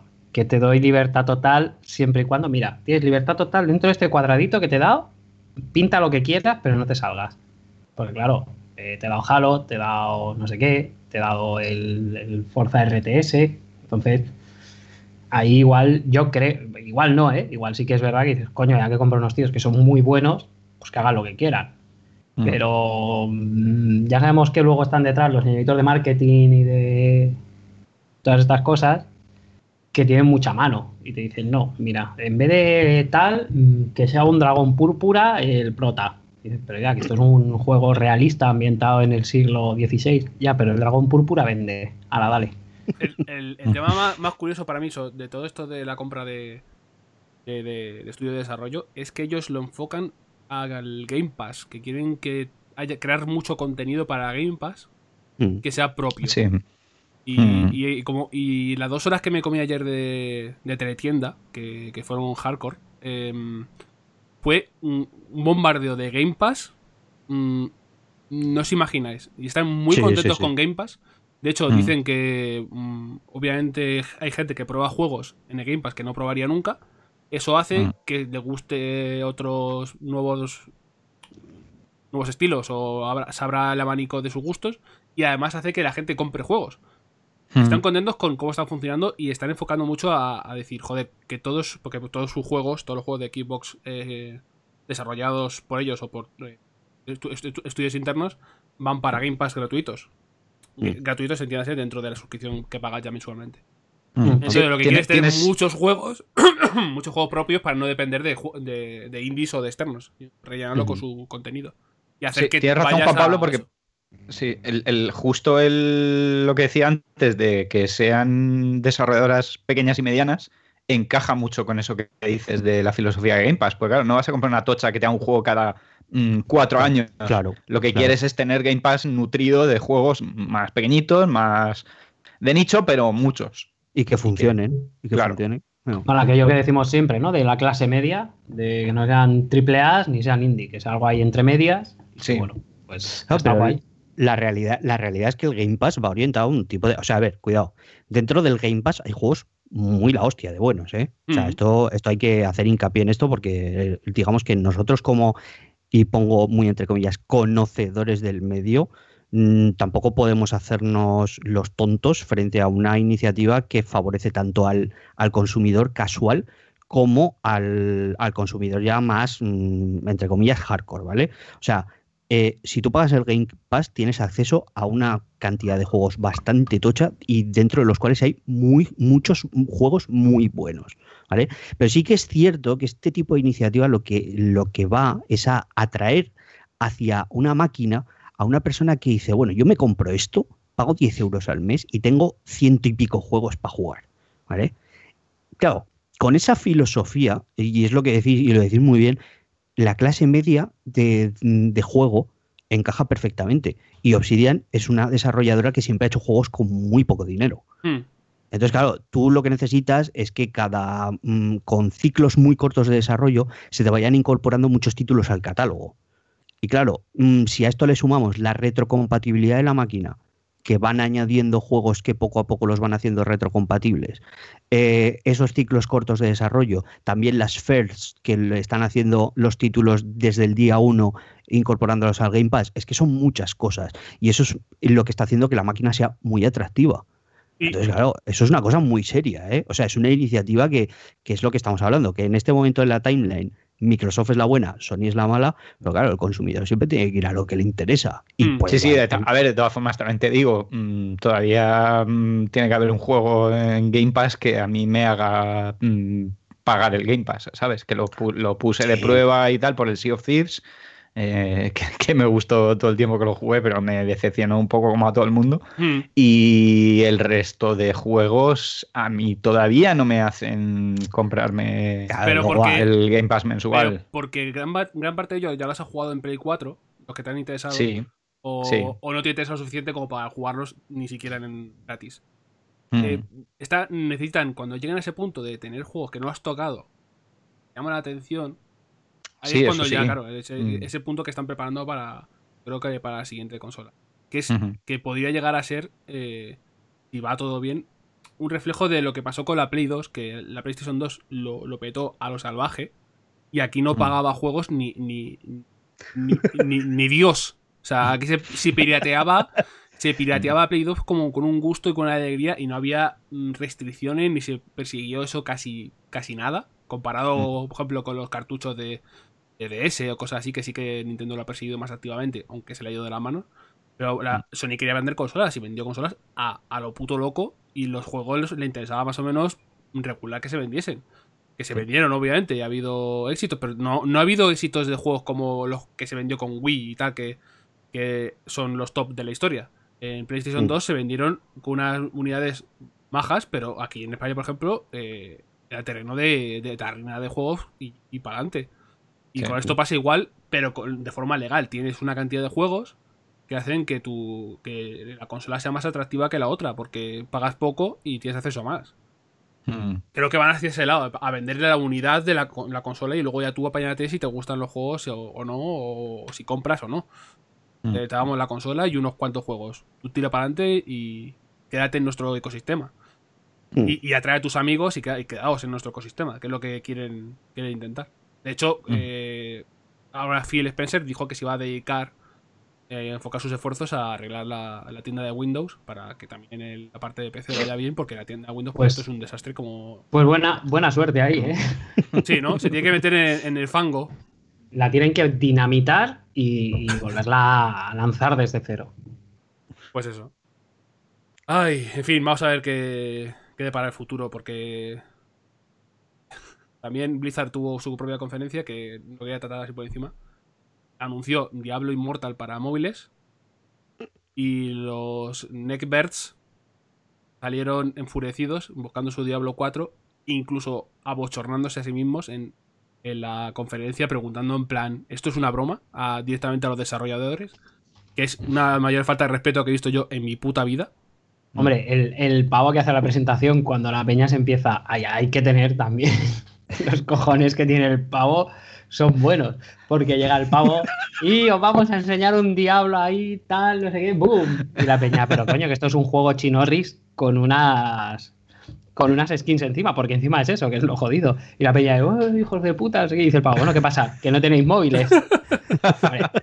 Sabe que van a pasar por caja, sabe que van a, van a bajárselo y van a pillarse skins o personajes o, o la forma de, de financiación que tenga o lo que piensen, piensen de cómo conseguir dinero de ese juego. Pero, pero hay que eso, en ser- plan, ¿qué pasa? no tenéis móviles. O sea, oye, ¿vais a, Sí. vais a bajar?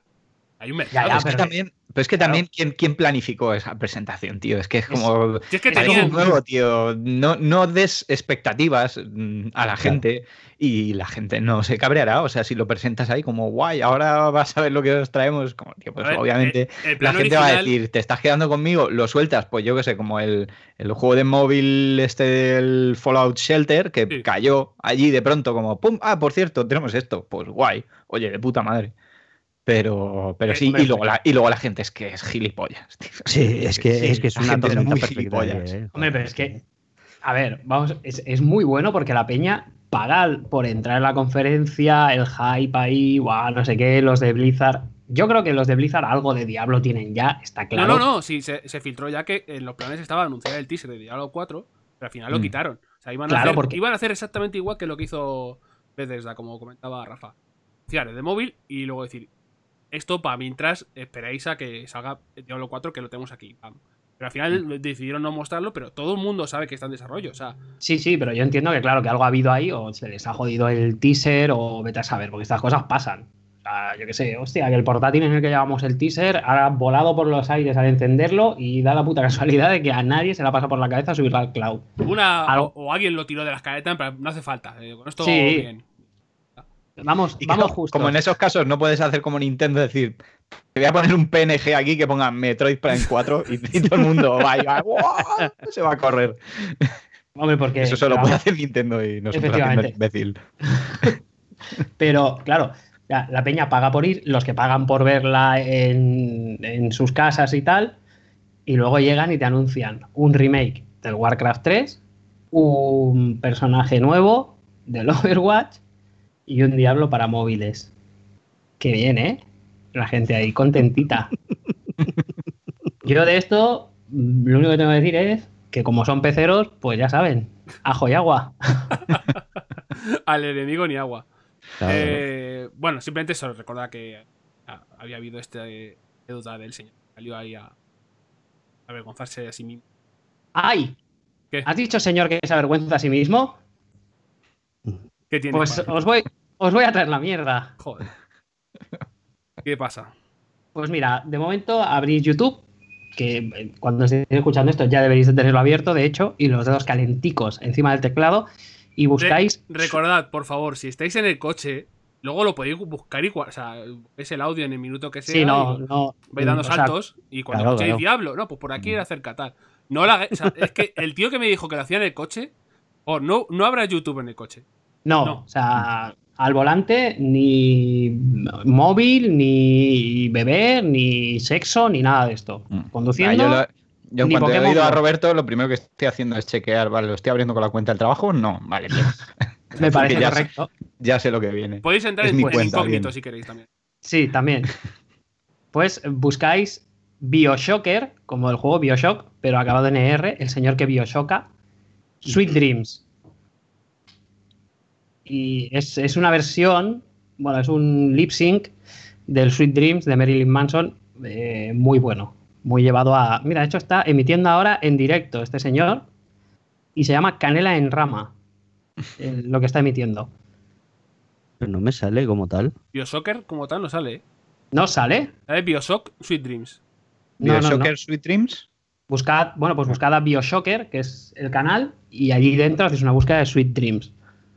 Sí, he visto ahora lo de Canela en Rama, sí. Con, con una previa de, de Vegeta. Eh, Eh, ¿Bioshocker Dreams. de Forocoches o Bioshocker? Bioshocker. Hostia. Biosho- Efectivamente, Bioshocker Foro Coches. Madre mía. Sweet Dreams. Tiene pinta de ser Uy, uy. precioso. Casi, casi lo abro y pongo el audio que se está grabando en el escritorio. No voy a ponerlo. Eh, he visto tres segundos. Es precioso, ¿eh? Eh, menos mal que no he dejado eh, esto puesto porque si no sigues a comer una mierda bastante gorda. Tened cuidado, eh. Tened cuidado cuando, abri- cuando abráis esto. Uf, Vaya, es- uf, vaya performance, ¿eh? uf, la O sea, vergüencita esto en ajena, el, eh. en el MoMA, Madre mía. Eh, joder. Mm, bueno, yo voy cerrando. La- las drogas son muy malas, chicos. muy malas. Para algunos más que para otros. claro, claro. Ay, eh, La cintica de carrocero, ¿eh? Ok. Ah. y después de hablar de gente que no se cuida, eh, fans que quieren cuidar a sus desarrolladores, a su, su- a gente que adora, pero los de fans de Warframe, ese juego gratuito de tiros que, que emula un poco a Destiny, pues, que han salido a, a- en Reddit a, a intentar, después de ver las condiciones laborales de, de Rockstar y tal, etcétera, etcétera, han salido a, a intentar que sus propios desarrolladores, los que la consideran como ya parte de su familia, el, el equipo de, de Warframe, no hagan crunch. Que, saquen las cosas cuando tengan que sacarlas, que, no se maten eh, como intentando apoyar y decir, eh, el crunch es malo para vuestro bienestar, el estrés causa muchos problemas mentales y que y que en, en vista de estos problemas que ha habido anteriormente, que queremos haceros saber que si es opcional o no, nosotros preferimos que no haya dolor en el videojuego nunca. Que, que bueno, que de- si desde las propias eh, comunidades, porque Warframe al ser un juego eh, free to play, que depende mucho de sus microtransacciones, de que haya una comunidad detrás y tal, si se desde las propias comunidades se apoya que, los des- desarrolladores tengan una- un trabajo más digno y más tranquilo, pues mira, eh, es, un, es un buen ejemplo para copiar en otras comunidades eh, más grandes o parecidas. Esto, Sí, co- pero- esto como intentarlo dejarlo como nota bonita. Sí, pero el, el problema ya sabemos dónde está. Que yo puedo ser eh, los fans decir, no, si no hace falta, no queremos, si tenéis que tardar dos años, tardadlos. Que te va a venir el de arriba con el abaco y va a hacer así dos años, por tanta gente. Uy, no, no, no, no, no, esto se me pira. Mira, a ver, tenéis seis meses, ala, venga, a darle. Pero que desde los Reddits y los No, eso está guay, tal, eh, que- se, que se la- empuje este tipo de cosas. Que, que- Sí, sí, sí. Sí, está, que es lo que digo, ¿eh? que está de puta madre, pero que la lástima es que yo es que ya soy viejo y estoy descreído. Sí, Y esta sí, era sí. la noticia bonita. Ya está. Ahora la noticia de las caretas secretas. Un hombre de 69 años pide que sea declarado que tiene 49. ¿Cómo? Voy a pasar eh, entre el hilo de, de, de- de esto. Noticia del Washington Post. ¿De acuerdo? At. Oh, la noticia. Ahí está. El señor Mm. eh, declara que si el género puede ser fluido, ya sabéis que no hace falta ser un hombre, sino ser género sea fluya, no que te gusten las cosas de una forma clara, sino que el género fluye. Él dice que la edad también. Con todo su, con todo su polla. Este señor, este señor holandés eh, tiene, Ah, bueno. tiene problemas eh, en Tinder, porque claro, con 69 años, pues te están- le están saliendo señoras que a lo mejor para él son viejas. Y claro, porque como ti- eres un poco picha brava, lo que quiere es poder. Porque podría mentir. Pero como es holandés, es así como muy, muy digno. Él quiere que legalmente aparezca que tiene 49 años para poder ponerlo en, en, y ligar. Eh. Ahí tenéis la, la noticia del señor Emil Rattelband. Banda de ratas, nunca mejor dicho. Eh, pues bien por él, ¿no? Quiero decir que está guay, porque es holandés y se puede dar a las drogas. Eh, Roberto, si me puedo cambiar el nombre y el género, ¿por qué no me puedo cambiar la edad? pues te diría que porque esto es una cosa que no... o sea, es, es- es impepinable. Esto sí que es así. Es que Y, o sea, Aún diría es más. que es ¿por, universal. qué, por qué 49? Puedes Tírate a 15, ya que Venga, Hombre, no, que eres menor 15. y vas a la puta cárcel. El tema es lo que Bueno, sí que 18. Claro, puedes hacer como los japoneses, ¿no? Que tienen las eras. Entonces tú decides, bueno, pues yo tengo mm, tantos años después de Nintendo, por ejemplo. ¿Tú ¿Cuántos años tienes? Tengo 26 años. Y eso, pues porque yo empiezo a contar desde que apareció nuestro señor Miyamoto en la Tierra, por ejemplo. Entonces, claro, ahí igual algo rascas. Pero igual también lo que puede hacer este señor es pedir una paga. ¿eh? Porque si no, no anda. Hombre, es Sí, es pensi- como- no, no, paga ya tiene, pensionista. Ah, pues menudo gilipollas, porque claro, si tienes 49 le va a tocar volver a currar y Ah, devolver y devolverlo cobrado hasta ahora. Ojo, Claro, pero. claro. Ojo ahí. Ojo ahí. Uh, Ojo a ver que, dónde la saca. uh, que Hacienda, Hacienda lo perdona. Ah, que- ¿vuelve usted a tener 49 años? Sí, pues me debe veintitantos. Usted tiene 40. Ha cobrado tanto. Me debe 27 años de pensiones. A la puta calle. Pero oiga, me quedo en su casa. Esto, habría, esto habría, habría que ver qué opina el Supremo, que es muy de juntarse para, para hacer el mal y decir que es retroactivo solo para, para joder. Bueno, pero a ver, o sea, el super- ¿esto quién va a llevar razón? ¿Hacienda y los bancos o un señor? Hacienda y los bancos. Pues así. Sea, ya estaba en las tablas, en las terceras tablas de la ley que se le caen a Moisés, porque esto la gente lo sabe, los que hemos leído la Biblia sabemos que a Moisés le da un ataque de tos y se le caen las terceras tablas. En una de ellas pone esto. Pablo, Mm, Dime. eh, perdona que estás fumando, te, te he interrumpido. No, no, dime, dime, dime. No, no fumes, no fumes. Como persona que ya tiene un surco, Eres- un surco en la barra del bar con su, con su codo desarrollado durante años, Hombre, ¿qué edad, qué edad sientes que tienes? ¿Sientes Yo. que tiene la edad que tienes? hombre, yo siento que estoy muy cercano a los 65 ya. Ya, Ojalá, y me jubilo. Porque hay que decir, mm, yo ya empiezo a mirar con, con ojo con ojo seductor a las obras. Con, yo qué sé, me gusta poco salir por las noches. Es que son, son detallicos. La pregunta clave aquí es, cuando pasan unos jovenzuelos eh, escuchando trap a todo, a todo volumen en sus altavoces portátiles, haces así chasqueas la lengua, Totalmente. pues O sea, entonces sí. Y frunzo el ceño, mucho. Mm. Y piensas, en mi época sí que había música, no esto. Efectivamente. Me cago en Dios, buena España habéis conocido. Esa es la frase. La frase ¿Cómo se, buena España has conocido. cómo se nota que no habéis pasado una posguerra?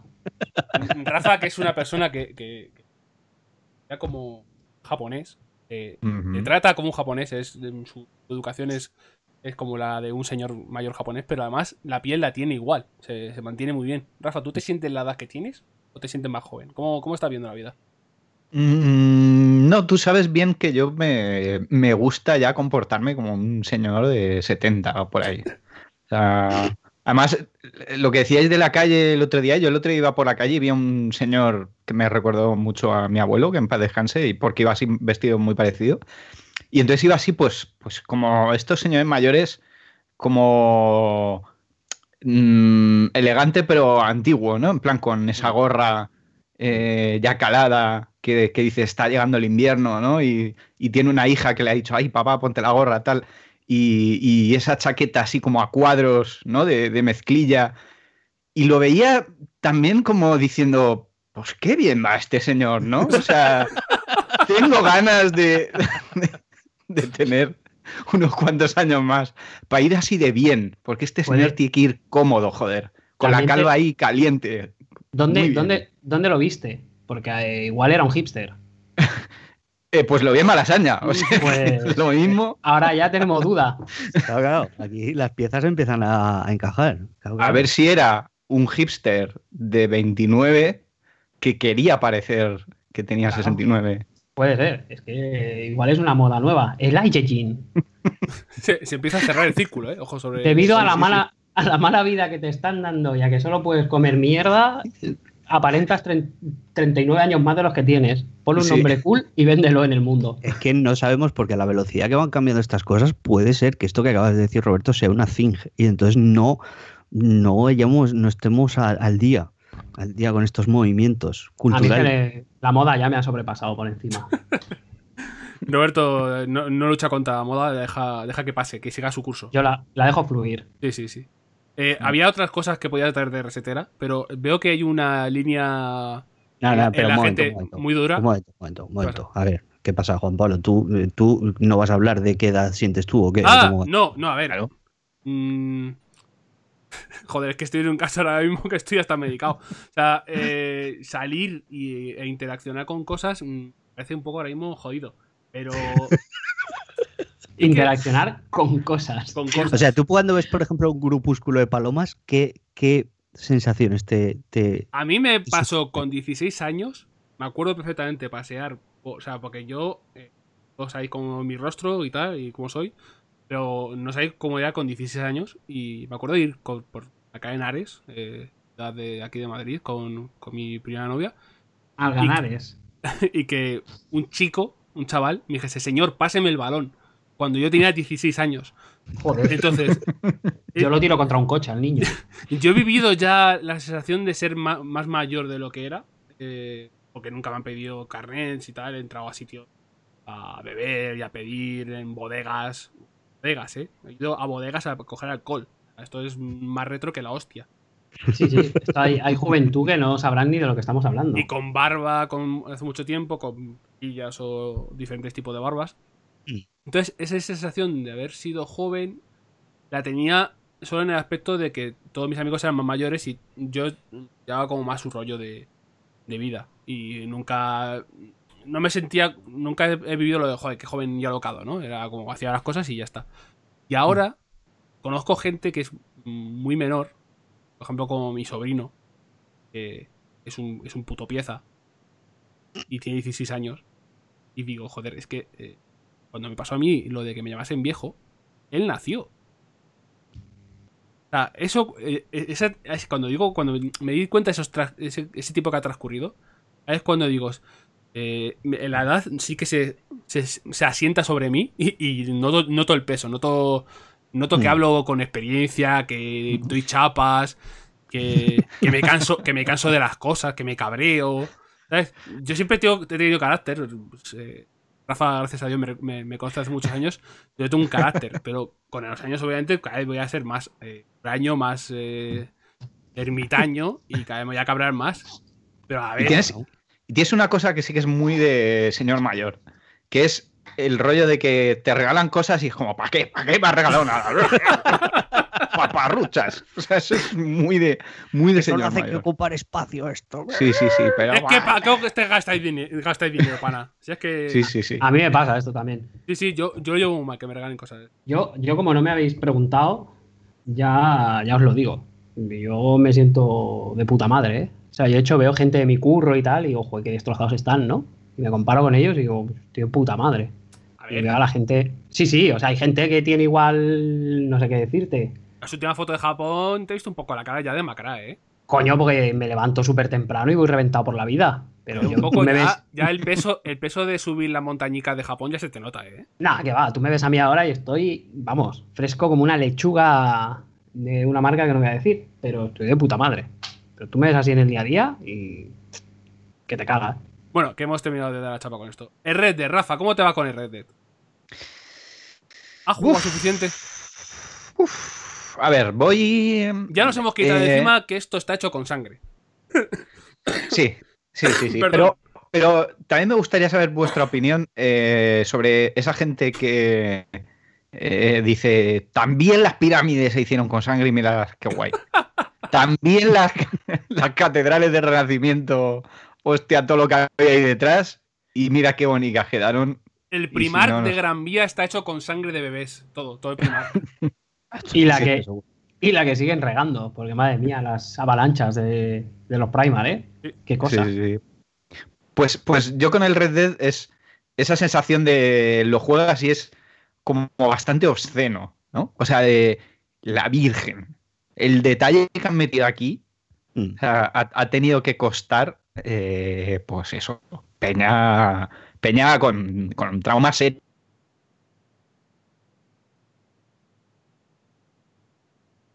Eh, ¿Rafa? Y, hostia, es, un- es como una... ¿Sí? ¿Me Ah, oís? pero- sí, Hola. pero se, se me- Sí. ¿se te está cortando un poco? ¿O solo, solo a mí?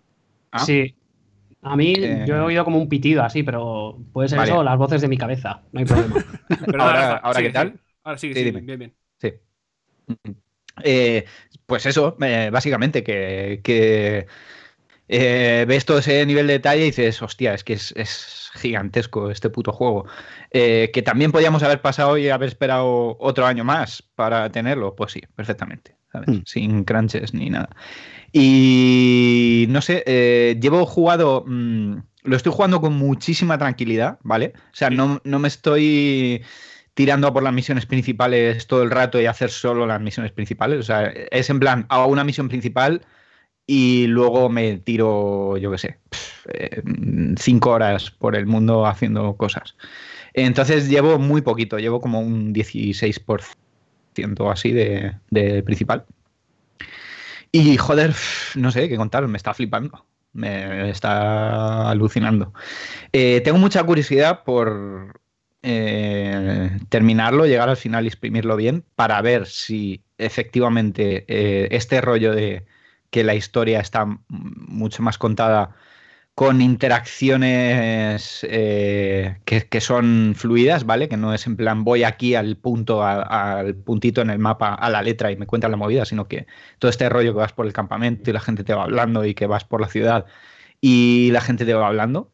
eh, me gusta, pero quiero saber si realmente cuando acabe el juego voy a decir, hostia, eh, esto ha sido diferenciador, ¿vale? Ya. ¿Esto ha sido un, un antes y un después en, en Rockstar o no? Este rollo que nos han vendido algunas previews y tal de gente que se ha subido a la barra, de que Mm, no diferencian las principales de las secuencias. Las diferencias. La diferencia, aunque sea diferencia, de sobra. Mm, Y cuando ves eventos eh, eh, casuales, como encontrarte un señor que le atrapa eh, le atrapa la pierna o le atrapa un oso, una trampa Sí. para osos, eh, eso ya Sí. lo- y luego lo vuelves a ver otra vez a otro señor que ha pasado lo mismo. Sí.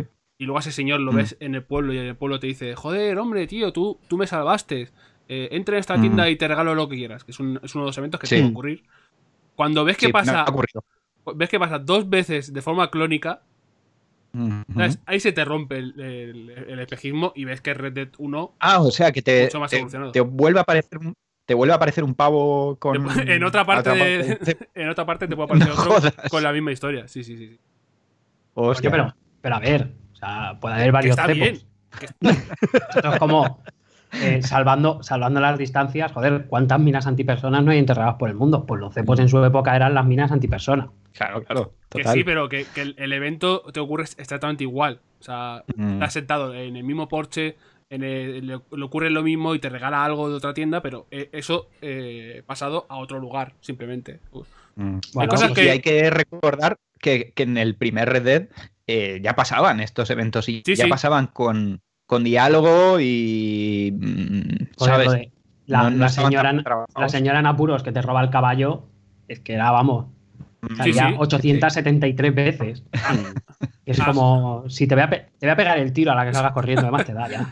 A mí me salió un, un pavo así de un, de un arbusto y me dijo, eh, que me ha, me ha pasado no sé qué, no sé cuántos. Y, y le miré así y dije, eh, me vas a liar. Y me fui. Porque sabía que me le iba a liar. O sea, lo, lo ves que es una trampa. Pero que Pero bueno, deja, Eh. deja que te la líen. No, hombre, si eso pues ojo, me bajo le pego un tiro según me, me encuentre de apetito.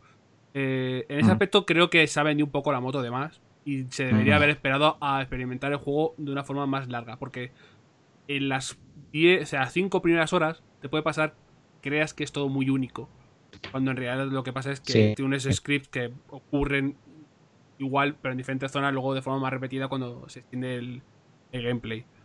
Es algo que Sí. yo iba con el hype muy bajado de decir, esto se le está yendo a las manos, seguro que la, la secundaria se diferencian, no es la revolución del mundo abierto. eh, de hecho, joder, eh, puedes robar carros y meterlos en un, en un taller para que te den dinero, ¿sabes? Lo de los talleres de pintura de GTA 3 otra vez. O sea, eh, Sí, sí. Tal cual. Tal cual, Total. tal cual. Tal cual. Puedes, puedes tunear el carruaje ahí con una. no, no, pero seguramente no, online sí. Seguramente que te, te vengan unas llamas ahí o algo. Pero sí, la experiencia, Sí. o sea, la experiencia de juego creo que se ha vendido un pelín de más el tema de la revolución en el mundo abierto. Aquí simplemente es que, joder, el, el poder que tiene gráfico y de y de línea de diálogo Mm. que, se han, que se han grabado es, es abs- es absurdo. O sea, una puta locura. Y, y las Sí, es personas que- demencial. y las personas O sea, que lo que- doblado eh, son unos dementes. A castellano. quiero decir. Total, es increíble. Eso. Ahí yo creo que sí que han, han, han picado en dirección correcta y en hacer lo que ellos hacen muy bien, que es un gameplay que nunca es revolucionario, ¿vale? Porque el gameplay de Rockstar siempre meten cositas nuevas, pero nunca Mm, bueno, son... ¿eh? Bueno. Bu- a siempre, ver, es, siempre es un eh, poco de- torpe. Sí, o sea, dependiendo de las cosas, pero quiero decir que eh, Rockstar eh, siempre. mm, a ver, técnicamente los mundos abiertos de Rockstar siempre han sido la hostia y tal eso. Me refiero a. Me refiero más a gameplay. ¿eh? Eh, lo que han hecho siempre muy bien ha sido meternos muy bien en su mundo porque eh, tienen buenos diálogos y buenos personajes. Entonces yo creo que aquí han sí que eh, han seguido como llevándolo un paso más allá. Entonces, cuando vas al campamento y hablas con tanta gente y lees el diario de Arthur y tienes tantísimas líneas de diálogo bien hechas además, porque no Sí. te sirve de nada tener mucho diálogo que, que Sí. sea una puta mierda o que esté mal eh, interpretado.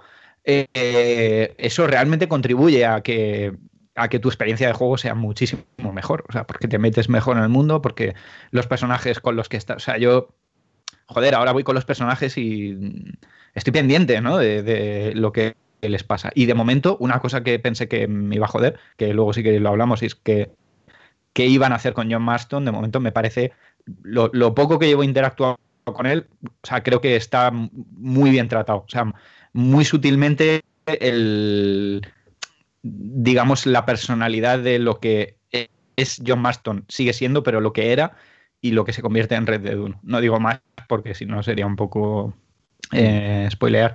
Pero eso, o sea, que creo que lo que ellos hacen muy bien, que es que nos traguemos su historia, porque es muy buena, eh, pues lo mejoran. En el campamento sí que creo que, joder, es que yo voy siempre allí y siempre me dicen cosas distintas. Mm. Sí, sí, y te encuentras cosas que van modificándose conforme vas avanzando toda la historia. Es que, a ver, eh, yo bajo mi punto de vista, ¿vale? Eh, es que son revolucionarios, pero no, o sea, no hay un... Eh, cuando Rockstar saca un juego, ¿vale? Es una revolución, pero no es esa revolución de un punto y aparte y pasamos a otra página en el mundo de los videojuegos, mm. como es ese tipo de revolución que es la que quiere, la que en general se espera de decir, oh Dios mío, es que ya no, los videojuegos ya van a ser de otra manera desde este punto, desde este momento. No, es que cuando salió un GTA V, cuando salió GTA V, es que los sandbox ya no eran lo mismo. Es que mm. ya esperábamos otra cosa. Porque mm. es que era tan, tan vasto, tan, estaba tan trabajado, era jugabilidad era tan de otra manera que es mm. que los sandbox ya eran otra cosa. Sí, y, ojo, y, ojo, que en GTA V sí que había una mecánica que a mí me parece a lo mejor no revolucionaria, pero sí muy, muy, muy importante, que era lo del cambio entre los tres personajes. O sea, que eso sí que era eh, una, una, forma de, de nuevo de, venderte, o sea, de hacerte más partícipe de la historia y de pensar que lo. O sea, yo creo que ellos siempre lo que buscan, más allá de, de cambios en el gameplay y tal, son que cada vez los personajes te parezcan más vivos, ¿vale? Eso es, yo creo que ese ha sido siempre el objetivo principal de, Rockstar, que los personajes parezcan más vivos. Entonces, con GTA V lo hacían, cambiar los tres personajes, decir, eh, oye, que si cambias este personaje, está haciendo cosas, ¿vale? Mientras tú estás con otro, este está haciendo cosas por ahí. Y con Red Dead es un poco eso, pero eh, con, los otros personajes, ¿no? Con los que están en el campamento. Y perdona que te, he interrumpido. No, no, no. O sea, que, esta apreciación es súper interesante y, lo, digo por lo siguiente. Es que esos cambios eh, de gameplay también están. Lo que pasa es que los mundos que construye Rockstar son tan monumentales que a veces Em, digamos que le restan valor a cosas, mm, digamos, más inmediatas, como serían eh, eh, el gameplay, cómo se siente a la hora de jugar el juego. O sea, estamos hablando de un juego que todo lo que es la mecánica de interacción con las cosas mundanas, o sea, lo que es la búsqueda de, elementos dentro del propio juego, lo que es el cuidado de las armas, lo que es la interacción con el caballo, por ejemplo, y ese tipo de cosas, están hechas de una forma muy deliberada para transmitir una serie de sensaciones muy concretas al jugador, ¿vale? Todo eso no, no existe en ningún, otro, en ningún otro sandbox. Esto es así, ¿eh? O sea, esto es un fact. Mm. No hay otro juego que se juegue igual que Red Dead Redemption 2. Pero es que eh, la dirección de arte es tan sublime, el sonido es tan exquisito y todo está tan bien integrado que casi parece como que lo otro, que es una parte, eh, o sea, es la espina dorsal de la comunicación del jugador con el juego, parece como que, ah, lo bueno, está ahí. No, no, no. O sea, no, no, es una parte fundamental del videojuego. Pero es como, no, no, pero vamos a ver, es que el, jugador se relaciona con el juego con estas mecánicas, como por ejemplo limpiar el arma. O sea, que juegos tienen, eh, eh, digamos, la mecánica de juego de tener que mantener tú los elementos con los que tú, eh, digamos, desarrollas la acción. Ese tipo de cosas. Rockstar es la única que se, que se ha atrevido en los últimos años a mm, coger el toro por los cuernos de ese tipo de cosas e introducirlas en su juego. Lo que pasa es que el conjunto es tan monumental que parece como que lo otro queda relegado a un segundo plano y, hay que perdón, y hay que tenerlo en consideración también a la hora de acercarse a un juego como este. Mm. Sí, las pequeñas cosas, ¿no? Como que vas al campamento y te puedes hacer un café mm. eh, y te puedes hacer las medicinas y tal. O sea, son pequeñas cosas que, la verdad es que sí, o sea, eh, entran como muy naturales y te parece como que siempre han estado ahí, ¿no? y no. Lo que, lo que más me gusta de, de, diferenciar GTA V de Red Dead Redemption 2 que es que en GTA V tú inconscientemente te adaptabas a, al personaje que jugabas que era algo que me me pareció súper curioso, cómo la gente jugaba diferente con Trevor, con... Joder, ¿cómo se llama el protagonista? Bueno, GTA V no Claro. son los tres, pero Tre- Michael, Trevor, eh, Michael, Michael, Trevor, Michael o. Franklin, según jugabas con cada uno, tu, tu cerebro cambiaba. a- porque Sí. ya conocías a esas personas y tú te adaptabas un poco a cómo, cómo actuaban. Pero con Red Dead Redemption 2, lo que estoy viendo, sobre todo por. eh, hablo mucho con, también con Paco, hablo con vosotros y tal. Y, y lo que no- y bueno, y en el disco que tienen un canal propio para, para Red Dead Redemption 2 y hay mucho ca- intercambio de opiniones y de, y de experiencias. Cada uno coge el personaje y lo lleva a sitios mm, que siente que, que le está pidiendo. Hemos, hemos tenido interacciones muy diferentes algunos, eh, eh, hemos avanzado por un lado y otro por otro. Eh, yo, por ejemplo, no cazo, no, yo me compro la ropa, llevo un estilo, Yo tampoco. llevo las mismas armas que al principio, Uf. pero ahora las mejoro mucho y las, y las cuido. Pero me gusta mucho tener cierto tipo de, de estética y de rollo. Y ya, por ejemplo, a- hacerme la barba gigante. Otra gente dice, pero ¿cómo lleva la barba así? Prefiero ir todo el rato Mm. afeitados. Eh, tú, tú, o sea, rollo de consumir, por ejemplo, Paco, que, que nos estará escuchando, que es un tipo magnífico, eh, se va por el campo a comerse todas las hierbas que encuentra. Y ya hay un momento que su personaje se ha hecho, se ha hecho inmune. Ya da igual lo que se meta, que es inmune. Cu- cu- Cuando yo, por ejemplo, me dedico a tirar de latas o de manzanas del caballo, en vez de las a caballo me las como yo. Porque yo quiero, me enfoco más en las experiencias de las personas y tal, porque quiero estar más en el rollo survival, eh, caza, despacio, lo está como degustando de otra forma. Cuando yo lo que pido es, joder, eh, quiero enterarme de, de qué pasa después, qué ocurre con no sé cuántos. O, joder, ¿y qué haber aquí? Y cojo mi. Ahora que termina el juego, cojo mi caballo y me voy a cierto punto a ver qué hay allí y por qué está eso allí y, si necesito saber qué es. O mm, intento in- cambiar opiniones con otras personas y que me digan, oye, ¿qué te has encontrado y dónde? Que quiero ir a verlo. Porque hay cosas secundarias que, que luego también podemos jugar y en el, esa- en el Game Plus, no, no voy a llamarlo. En Mm. el. No, porque sería la Game Plus. Cállate. En la continuación del juego que te permite jugar con el mundo abierto, que sabéis que siempre Rockstar te permite continuar con tu partida después de que termine la historia, eh, cambian los diálogos adaptándose a la situación en la que estás después de terminar la historia en las mismas Sí. secundarias que puedes jugar antes.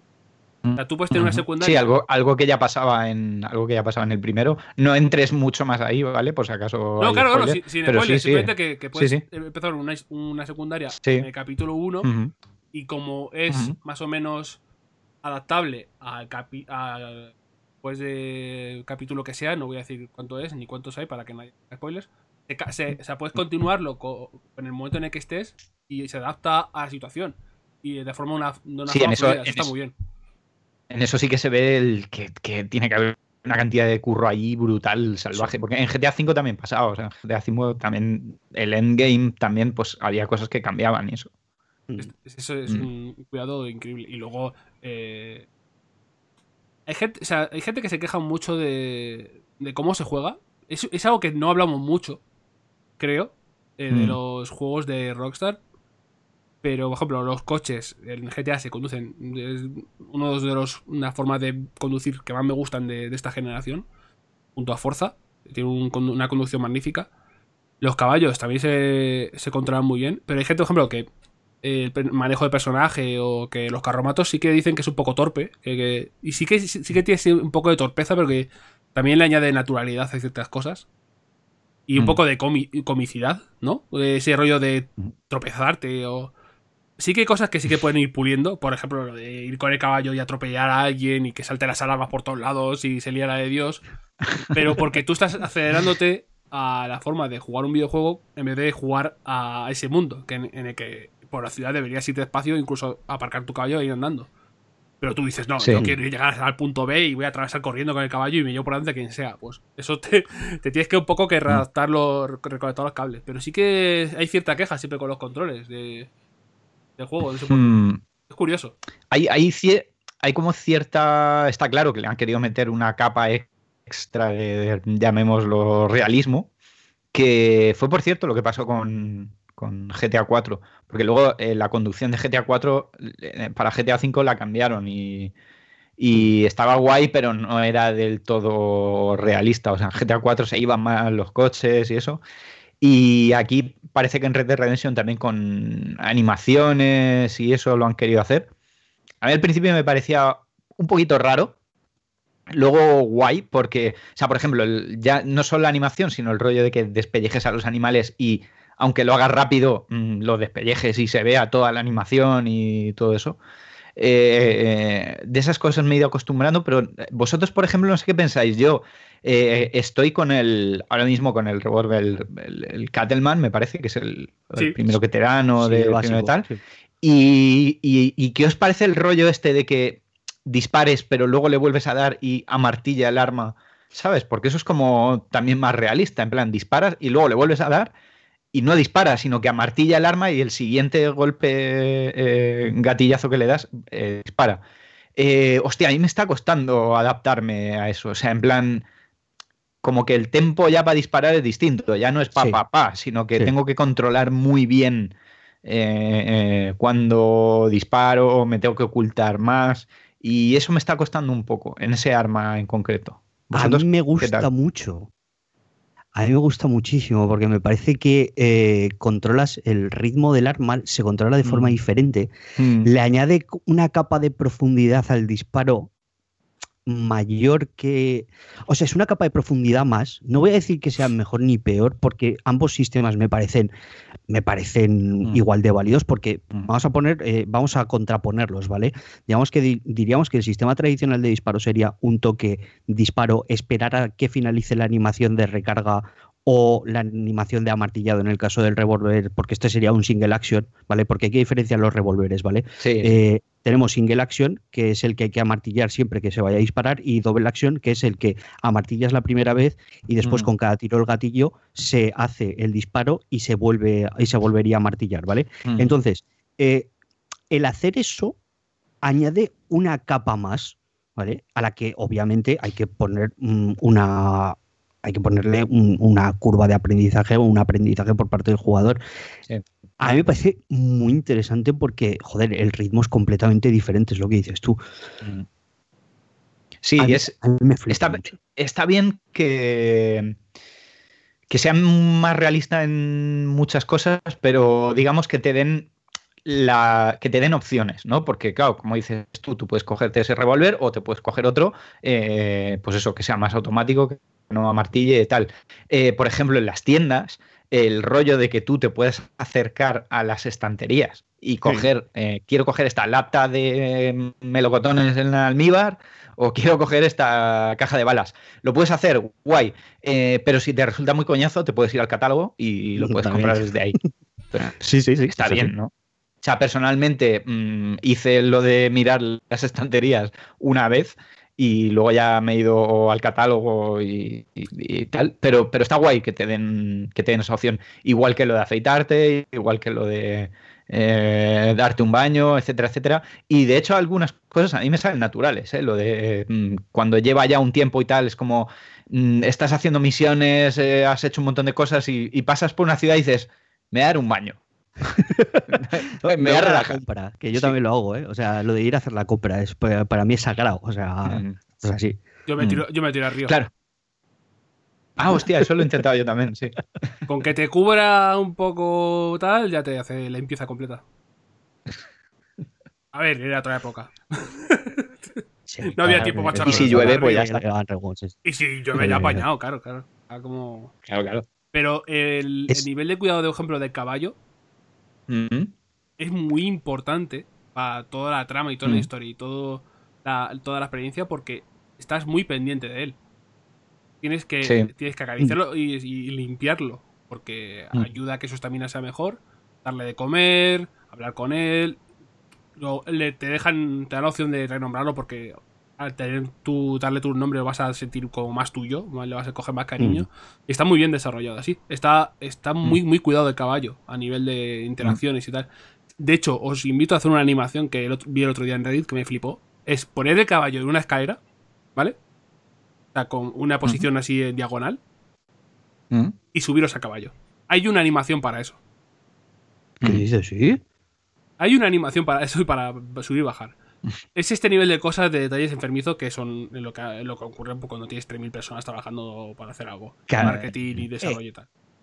Pero joder, Sí, cientos sí. de horas. 100 de horas. Es, 100 de horas. es- es Es así. brutal.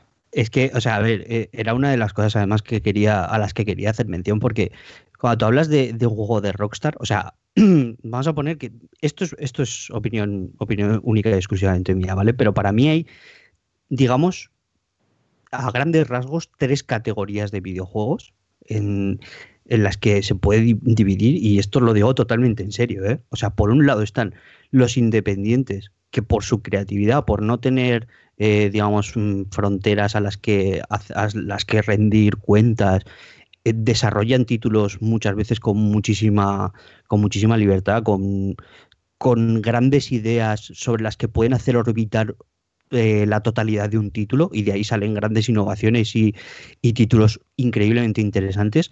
Luego tendríamos una gran categoría en la que se englobarían incluso esos juegos de clase media, pero sobre todo los títulos de estudio clásicos a los que estamos acostumbrados siempre. Y es que Rockstar es otro mundo. Mm. O sea, es que para mí Rockstar es una desarrolladora que está ahí, que parece como que, no, es que esto es un triple A, no, no, es que Rockstar es otra cosa. O sea, porque puede hacer creatividad, puede hacer eh, empujar mm, el medio más allá simplemente por, por la cantidad de años que puede estar desarrollando un título, por la capacidad de, de personal que puede introducir en, en un desarrollo, por el número de horas y todo eso al final lo que hace es que un título tenga una, una serie de detalles, una serie de, de, de cosas que el jugador puede experimentar que el resto no pueden hacer porque Mm. se necesita una capacidad de inversión y de, y de trabajo y de sacrificio que es demencial. O sea que para el resto es, es inviable totalmente. Sí, luego además se adapta también a los tiempos, porque el eh, Rockstar si siguiera haciendo los juegos single player eh, como hasta ahora y tal, pues ya se habrían arruinado. Sin embargo, han metido toda la parte del online de GTA V que están ahora nadando en billetes y cuando saquen el online de Red Dead lo mismo. Además, Mm. súper bien, en plan, venga, primero os, os damos la- el single player, jugadlo tranquilamente, eh, disfrutadlo de puta madre y luego ya el online y De ahí hecho, a forrarnos. de hecho se, han adaptado, se han adaptado sobre la marcha porque están desarrollando single player eh, expansiones para GTA V y echaron para atrás y tiraron solo del online porque Mm. está funcionando mejor. Y es que. eh, y, y- y les permiten introducir eh, diálogos y misiones porque en el GTA Online no es un, un yermo donde tú vas a ir a hacer el loco. O sea, tiene su desarrollo, tiene su Mm. historia y tiene su contenido. Con muchas Sí. horas detrás y con mucho diseño de niveles y- y, y que no es una cosa que se hace sola. O sea, eh, le han Mm. dedicado el tiempo y el mismo adecuado para que la gente siga allí eh, y haga su vida en GTA Online, haciendo misiones, mejorando su crew, eh, Mm. etcétera, etcétera. Y haciendo que cada expansión gratuita eh, quieras volver y eh, expandir tu, tu experiencia. Y mucha gente lo que ha hecho, obviamente, ha sido meter dinero para, para, para seguir jugando porque necesitas llegar a ciertas cotas para conseguir el yate. O sea, lo que es la vanidad, aprovecharse de la vanidad del jugador para ganar dinero, ahí me, ahí me gusta y me hace un poco de gracia. O sea, me, me jode Sí, sí. porque siempre me jode, obviamente, que si intentes ganar dinero de la gente más allá de que compre el juego, pero cuando se hace así, eh, es como, bueno, así yo puedo jugar, hacerme más o menos las misiones y tal con mis colegas y, y- e ir a mi rollo, vale. Pero que te aproveches Hmm. de la vanidad de la peña y le saque de los cuartos, me hace gracia siempre que obviamente no acabe ocurriendo con menores, que es lo que acaba pasando, que tiran de tarjeta de claro. madres. Sí, sí. Que esa es una putada, pero cuando un tío se flipa y quiere un yate y, y lo paga así tocotó, eso a mí me hace gracia porque le están, está sacando los cuartos a un imbécil. Pero una loot box, que podían, haber- podían haber metido loot boxes allí a, a- a punta pala. Y no lo han hecho. Sí, sí, seguro que hubieran encontrado una manera de haberlo hecho, ¿eh? Ya han llegado a crear contenido gratuito a un punto en el que en, en 2018, habiendo vendido 100 millones de copias del puto juego, han metido los clubes nocturnos con sesiones de DJ en directo de DJ reales. Es que te flipas la- 100 millones de putas copias. O sea, es que, es que, bueno, es que, ¿para qué? O sea, es que no hay palabras. Y que- palabras. Y se- hay una especie de desprecio así un poco un poco de desdén hacia el AAA y hacia el trabajo de, de tipos Rockstar y tal, en plan, no, es que son juegos bonitos y grandes y ya, pero el si juegas Red Dead Redemption y creo que toda la gente que conozco que está jugando lo está percibiendo de la misma forma que yo, hay un cariño eh, en el juego que a través, o sea, a coste de muchas horas de trabajo de mucha gente, por desgracia, pero sí que es- puedes palpar el cariño en muchos personajes, en muchas líneas de, diálogo, y es uno de los juegos con los que más me he reído en mi vida. Y esto, cuando avancéis todos vosotros, yo me lo he terminado. Sí, sí. Sí, hay, hay- Yo me he reído hay una, muchísimo. hay una misión como al principio que, bueno, sí, más o menos al principio, que, que yo creo que todos sabemos cuál es, que es muy guay. Está, está muy bien. Es una situación que está muy, muy bien hecha. Sea, y, y te ríes y te ríes y, y te parece real, te parece totalmente real. Sí, sí. Mm. Eh, bueno, en Mm. Por, por cierto, como, Sí. como no lo tengo tan avanzado, eh, a lo mejor vosotros eh, me podéis decir el- también qué opináis del tema de, de las opciones, ¿vale? Porque hay misiones en las que tienes opciones de quieres hacer esto o quieres hacer esto otro. Eh, claro, habría que cotejarlas todas para, para ver qué he Mm. hecho yo en mi partida y qué has hecho tú que haya sido distinto y tal y no lo puedes hacer en todas las misiones, solo en las que te dan la opción. Yo de momento me parece guay. Eh, hubo una misión especialmente que me pareció muy guay porque fue en plan, empiezas esta misión, te dicen que hagas una cosa y yo dije, pues no la quiero hacer. Pues ya está, aquí se ha acabado. ¿Sabes? Como me, me gustó eso, me gustó ese toque de realismo de eh, en todos los GTAs y en todos los juegos de Rockstar es todo el rato haz esto, haz esto, haz esto, ok, ok, ok. Y aquí fue como haz esto y yo fue como, pues no lo voy a hacer, pues ya está, se acabó la misión. Entonces no sé, no sé si hay más situaciones así de ese tipo o si habéis notado que el juego cambia em, bastante, no lo sé, ¿eh? sin que me spoileéis demasiado, porque igual al final hay una decisión ahí del copón.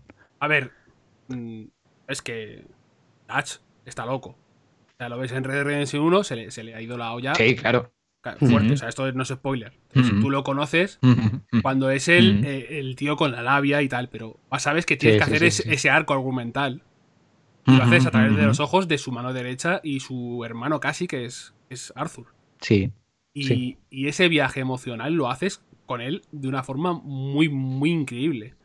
Y a mí, eh, todo este tipo de decisiones que tomas, eh, las decisiones que vas tomando con Arthur también evolucionan en ese arco y evolucionan de una forma muy inteligente y muy bien desarrollada y con un guion de pelotas. Hace, que, de, hace de Arthur eh, uno de los eh, personajes para mí top de la historia de los videojuegos en cuanto a cómo están escritos y, y el arco que tienen. Me parece increíble. O sea, es de- de- desde luego eh, una de las experiencias mm, mejores que he tenido y más satisfactorias en, en mi vida como jugador de videojuegos y como, y como aficionado al cine incluso que, que tiene que tengo mucho que yo ya tengo unos años, unos años sobre la espalda y Mm. sí lo que tú dices sí evoluciona y, y sigue ahí y es parte de, es parte del juego ese de decir a ver el juego va por una línea que tiene que tiene que pasar por esos puntos pero sí que te dejo Obviamente. te dejo hacer ciertas cosillas para que tú sientas que eres parte, que tú, Mm. Sí. o sea, que Arthur es parte de ti. Este lleva, lleva un trocito de ti, Arthur, porque has, has podido tomar ese cierto tipo de decisiones. Y te Sí, da sí, sí. juego para, obviamente, luego hacer otro playthrough de que hace el típico la gente decir, voy a tomar decisiones contrarias y voy a ser de otro tipo de persona. Pero, Mm. o, o, por ejemplo, ser como. Yo mi experiencia la comparo mucho con Paco, porque Paco me hace mucha gracia lo cabrón que es. Eh, el tío hace cosas villanas, pero dice: No, si tú saludas mucho a la gente, te sube el honor. Entonces, el tío va saludando, sal- saluda a todo Dios, pero luego te pega un palo en una farmacia. O sea, es ese tipo. Pero eso está guay, porque eso es, porque eso es realista. O sea, eso es del Sí, tipo de eh, gente claro, que como siempre- hace cosas Siempre, siempre saludaba, no lo terroríficas y esperaba. luego se va a la iglesia y se confiesa. O sí, sí, Sí, en- que en el eh, fondo dice, pues sí, soy buena persona, joder. sí, soy Siempre majete". saludaba. Claro, claro. Siempre, Siempre saludaba. siempre saludaba. Exactamente. Joder, es, mm, Red Dead Redemption 2 siempre saludaba. O sea, es el, el título del juego. Es, es el botón que nuevo que tienen. Yo, por ejemplo, ahora que estoy Ah. en el modo más libre y estoy un poco más suelto, a lo mejor voy a un pueblo perdido y alguno me mira mal y ahora no le digo las cosas de una forma, sino que se la digo a otro y le digo, tú que miras tontolaba. Porque estoy deseando meterme a puños porque me, me flipa el sistema de, de combate de, de, de Red Dead. Porque si me pusiesen un ring o un modo, yo que sé, peleas de pueblo o de paletos y, y poder meterme ahí, mm, le echaba 100 euros a lo mejor a pegarme puños con gente. Es- me No, parece pues delicioso de esquivar y pegar. Espérate al online porque vas a tener ahí, vamos, fijo. Ah, Sí, sí, Habrá sí. peleas ahí a cholón. Sí, sí, Mm. eh, me, me flipa. La verdad es que eh, es un juego que, como bien sabemos todos, cada vez que salga ju- un juego Rockstar no es un juego, es un evento. Y hace que Mm. todo se pare y hace que todos hablemos de ello. De hecho, en South Park eh, en el último capítulo hay una trama que, que básicamente los, eh, escritores de, de South Park pidiendo perdón a Al Gore porque no creían en el cambio climático. Esto pasó en su momento. Se reían de Mm. Al Gore, pero ahora, a- ahora reculan y le piden perdón porque han visto que obviamente existe cambio climático. Pero a la vez, de, vez- de vez en cuando ocurren cosas y dicen los personajes, joder, a ver si acaba esto ya, me puedo ir a Valentine y hacer no sé qué. Ah, también está jugando a Red Dead Redemption 2. O sea, es parte. o sea, en el día a día de esas personas mm, está integrado. Y es, es- es una. Es un. Joder, ese capítulo es una, un reflejo es- espectacular de la situación de, de Rockstar, en- Rockstar en la sociedad. En plan, joder, eh, está un, un policía, hay un tiroteo en una escuela y joder, a ver si acaba, sacamos rápido a los niños muertos que tengo que ir a jugar a Red Dead. Es ese rollo de, de joder, ha, ha permeado tanto que, que es parte de decir, joder, macho, una gana de llegar a casa y pegar un, un, un palo a un banco que flipas. Eh, no puedo hablar ya más de Red Sí. Dead. Yo creo que ya lo puedo dejar aquí. ¿Qué- ¿Os Yo, queda algo más que decir? del- Sí, lo que más me está gustando del Red Dead es que como no lo tengo, estoy jugando al Diablo 3 y es canela en rama, ¿eh? ¿Qué tal con tu Switch?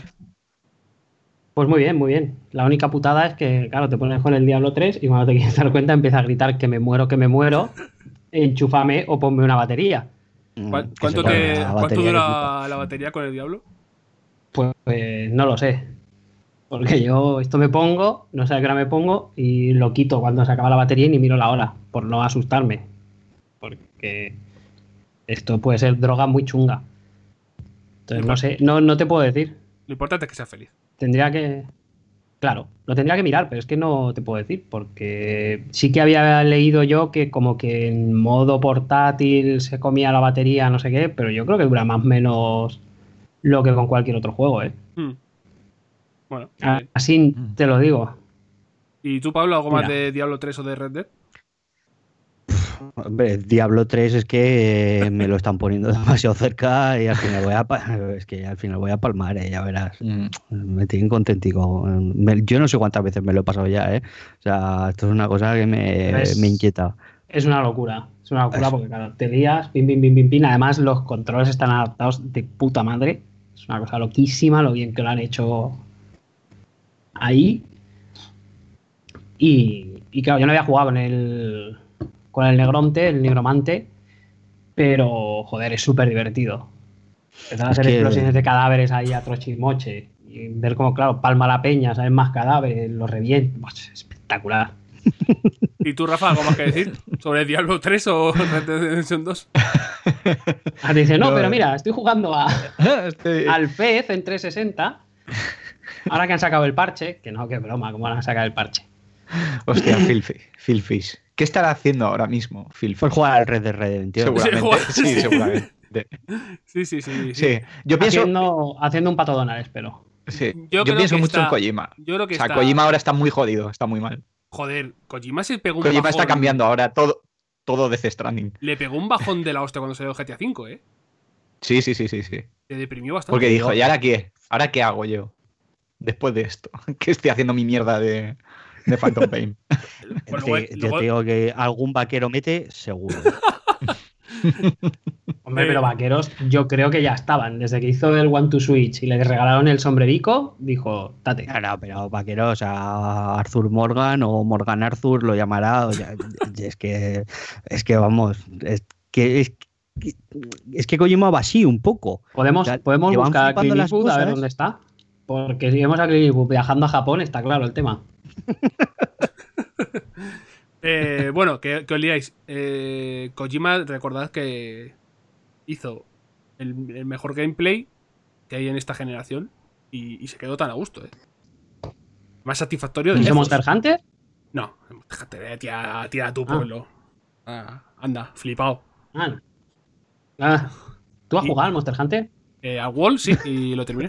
No, no, al bueno, al, al Generation. Sí, sí, el de, el de farmear para hacer eh, gilipolleces. No, paso. Yo, a mí me da las cosas más ¿Eh? ticas, que soy, que soy eh, Pues no puedes, hablar, no puedes hablar, porque estás ¿Qué? haciendo como algún youtuber Que soy que casual, lleva que me dentro de casa. Que, que soy casual. Ojo ese, ¿eh? Va a publicar reportaje, madre mía, hostias. Bueno, Rafa, ¿que ¿te queda algo más que decir? ¿Te han interrumpido?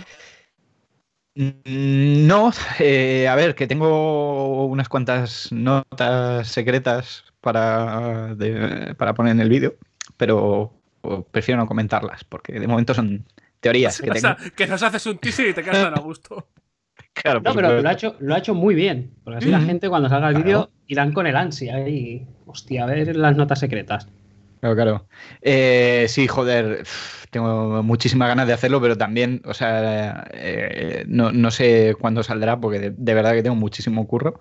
Estoy súper contento ahora con el curro, pero eso, tengo mucho y, y va a ir despacito, pero sí, o sea, estoy cada, absolutamente todo, voy, voy capturando y, y lo voy haciendo por sesiones y cada sesión tengo el teclado delante y estoy escribiendo mientras estoy jugando y mola, porque van saliendo, van saliendo cosas, pero curiosamente no, no salen, curiosamente y felizmente creo también, no salen cosas en plan como, eh, o sea, me salen muchas cosas de, hostia, esto es como esta película o me recuerda a no sé qué, pero ni de lejos tantas como con Red Dead Redemption o con los GTAs, porque, o sea, ya ya estamos hablando de que Rockstar ya hace unos juegos que, o sea, ya, ya te pueden meter un guiñito por aquí, un no sé qué, pero ya es más la esencia, digamos, de la excelencia, ¿sabes? El, el que la dirección de arte o la iluminación se parezca a, determinados eh, directores de fotografía de Hollywood, etcétera, pero ya no tienes, ¿sabes? Ya no tienes el personaje clonado. Mm. eh, y tal. Pero bueno, sí que sí que tengo ahí alguna referencia de. O sea, hoy mismo estaba viendo un personaje de una película que va vestido como Dutch. en- O sea, como va Dutch, así con ese sombrero y con esa cadena y tal. Y, joder, y yo encuentro reminiscencias súper claras de Dutch en Jericó, por ejemplo. En Jericó. Sí. ¿Qué es Jericho? ¿Una película? ¿Qué Halloween? Eh, la, se- la serie de. Ah, no lo he visto. Hoy va. De la HBO. Pues mira, no la he visto. Yo, te, yo estaba pensando en. Pero. ¿Y de qué va la serie? Eh, espérate que estoy. Esta es la del. Ay, no, eh, no, Jericó no, calla. Eh, Deadwood, eso es. Ah, Deadwood, sí, claro. Claro, claro, sí, puede. Deadpool la O sea, pero también, clarísimo. Mm, mm. Pero clarísima, ¿eh? O sea, el- eh, es, que, es como la presencia, no tanto el, la estética, es la presencia del personaje, porque, digamos, la manera de vestir es completamente diferente, pero, pero la presencia del personaje es como muy, muy evocadora de, de, ese, de ese personaje. Bueno, ya, es que si la veis, ya es que canta mucho, canta mucho. Mm, mm. Si hace Pero- falta, pero si hace si una falta cosa un que- día, nos hacemos un podcast de spoiler de Red Dead Redemption 2 y nos quedamos como ellos, ¿eh? No pasa nada. Hombre, Por será, por, supuesto. será por especiales y por línea de editorial de podcast que da por huevo, o sea, no hay problema. Coge, cuando terminemos todos el Red Dead, nos juntamos ahí en la hoguera y empezamos a dar la chapa. No hay problema. sí, sí, sí.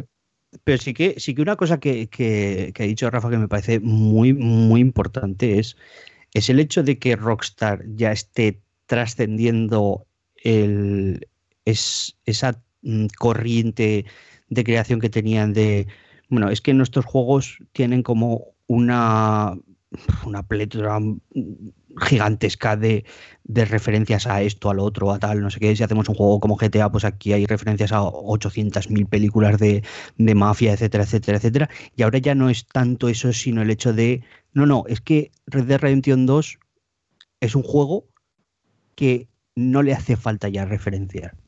O sea, ha trascendido eso. Yo voy a esperar a que Rafa lo termine y lo revise bien, Mm. porque hay una cosa, por ejemplo, que es plano a plano de una película.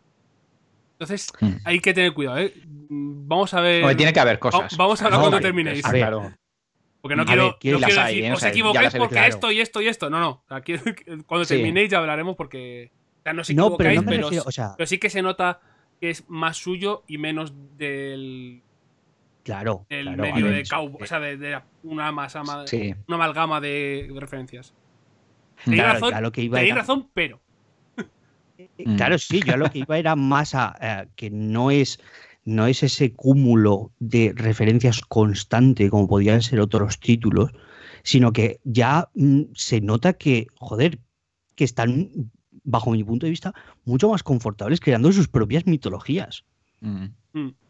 Y que eso, y que eso se nota en el, en en el juego. O sea, que quizá no creo que tras Red Dead Redemption 2 veamos un resurgir del western, ¿vale?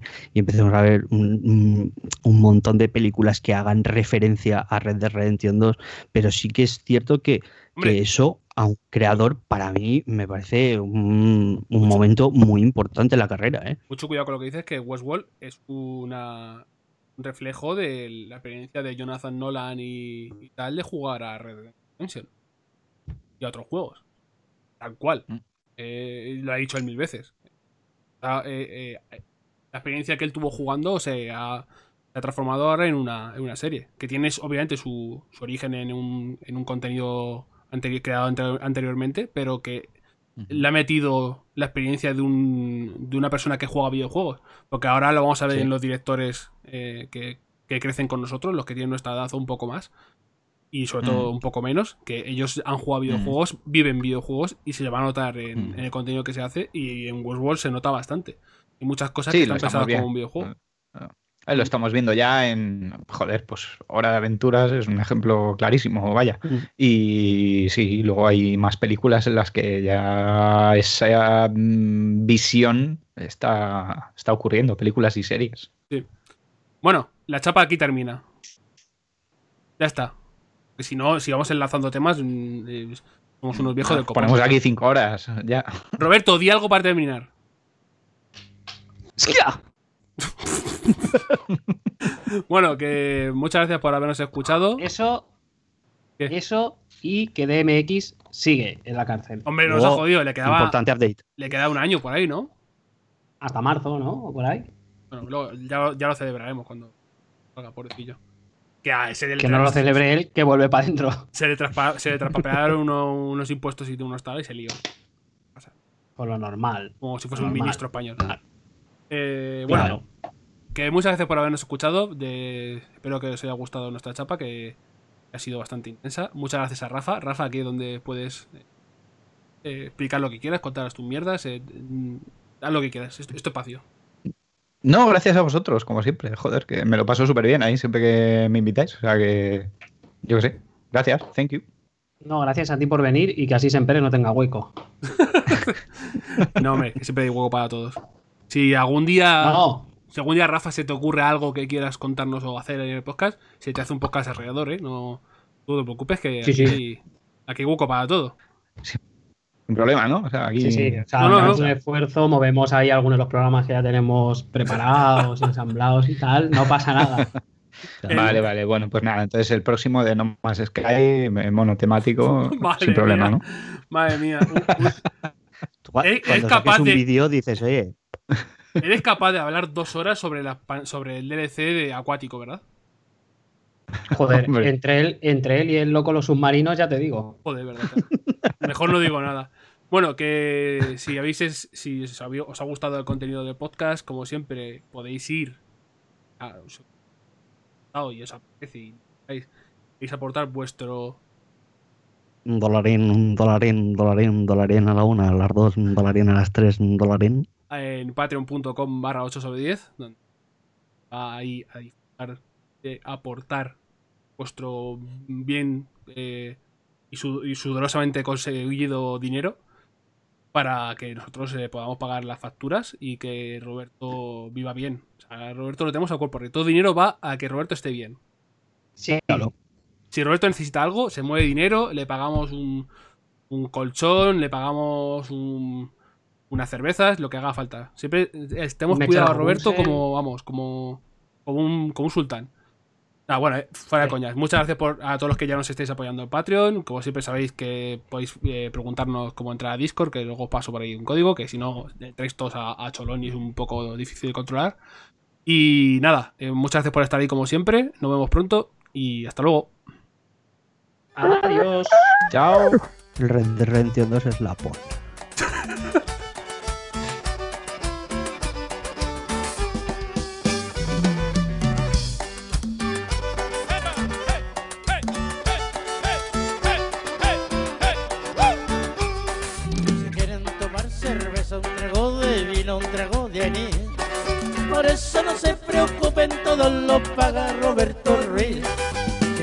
Tomar cerveza, un trago de vino, un trago de anís. Por eso no se preocupen, todo lo paga Roberto Ruiz. Es el trago que me gusta a mí, es el trago que yo traigo aquí. Por eso no se preocupen, todo lo paga Roberto Ruiz. Es el trago que me gusta a mí, es el trago que yo traigo aquí. Por eso no se preocupen, todo lo paga Roberto Ruiz pasito. ¡Hey!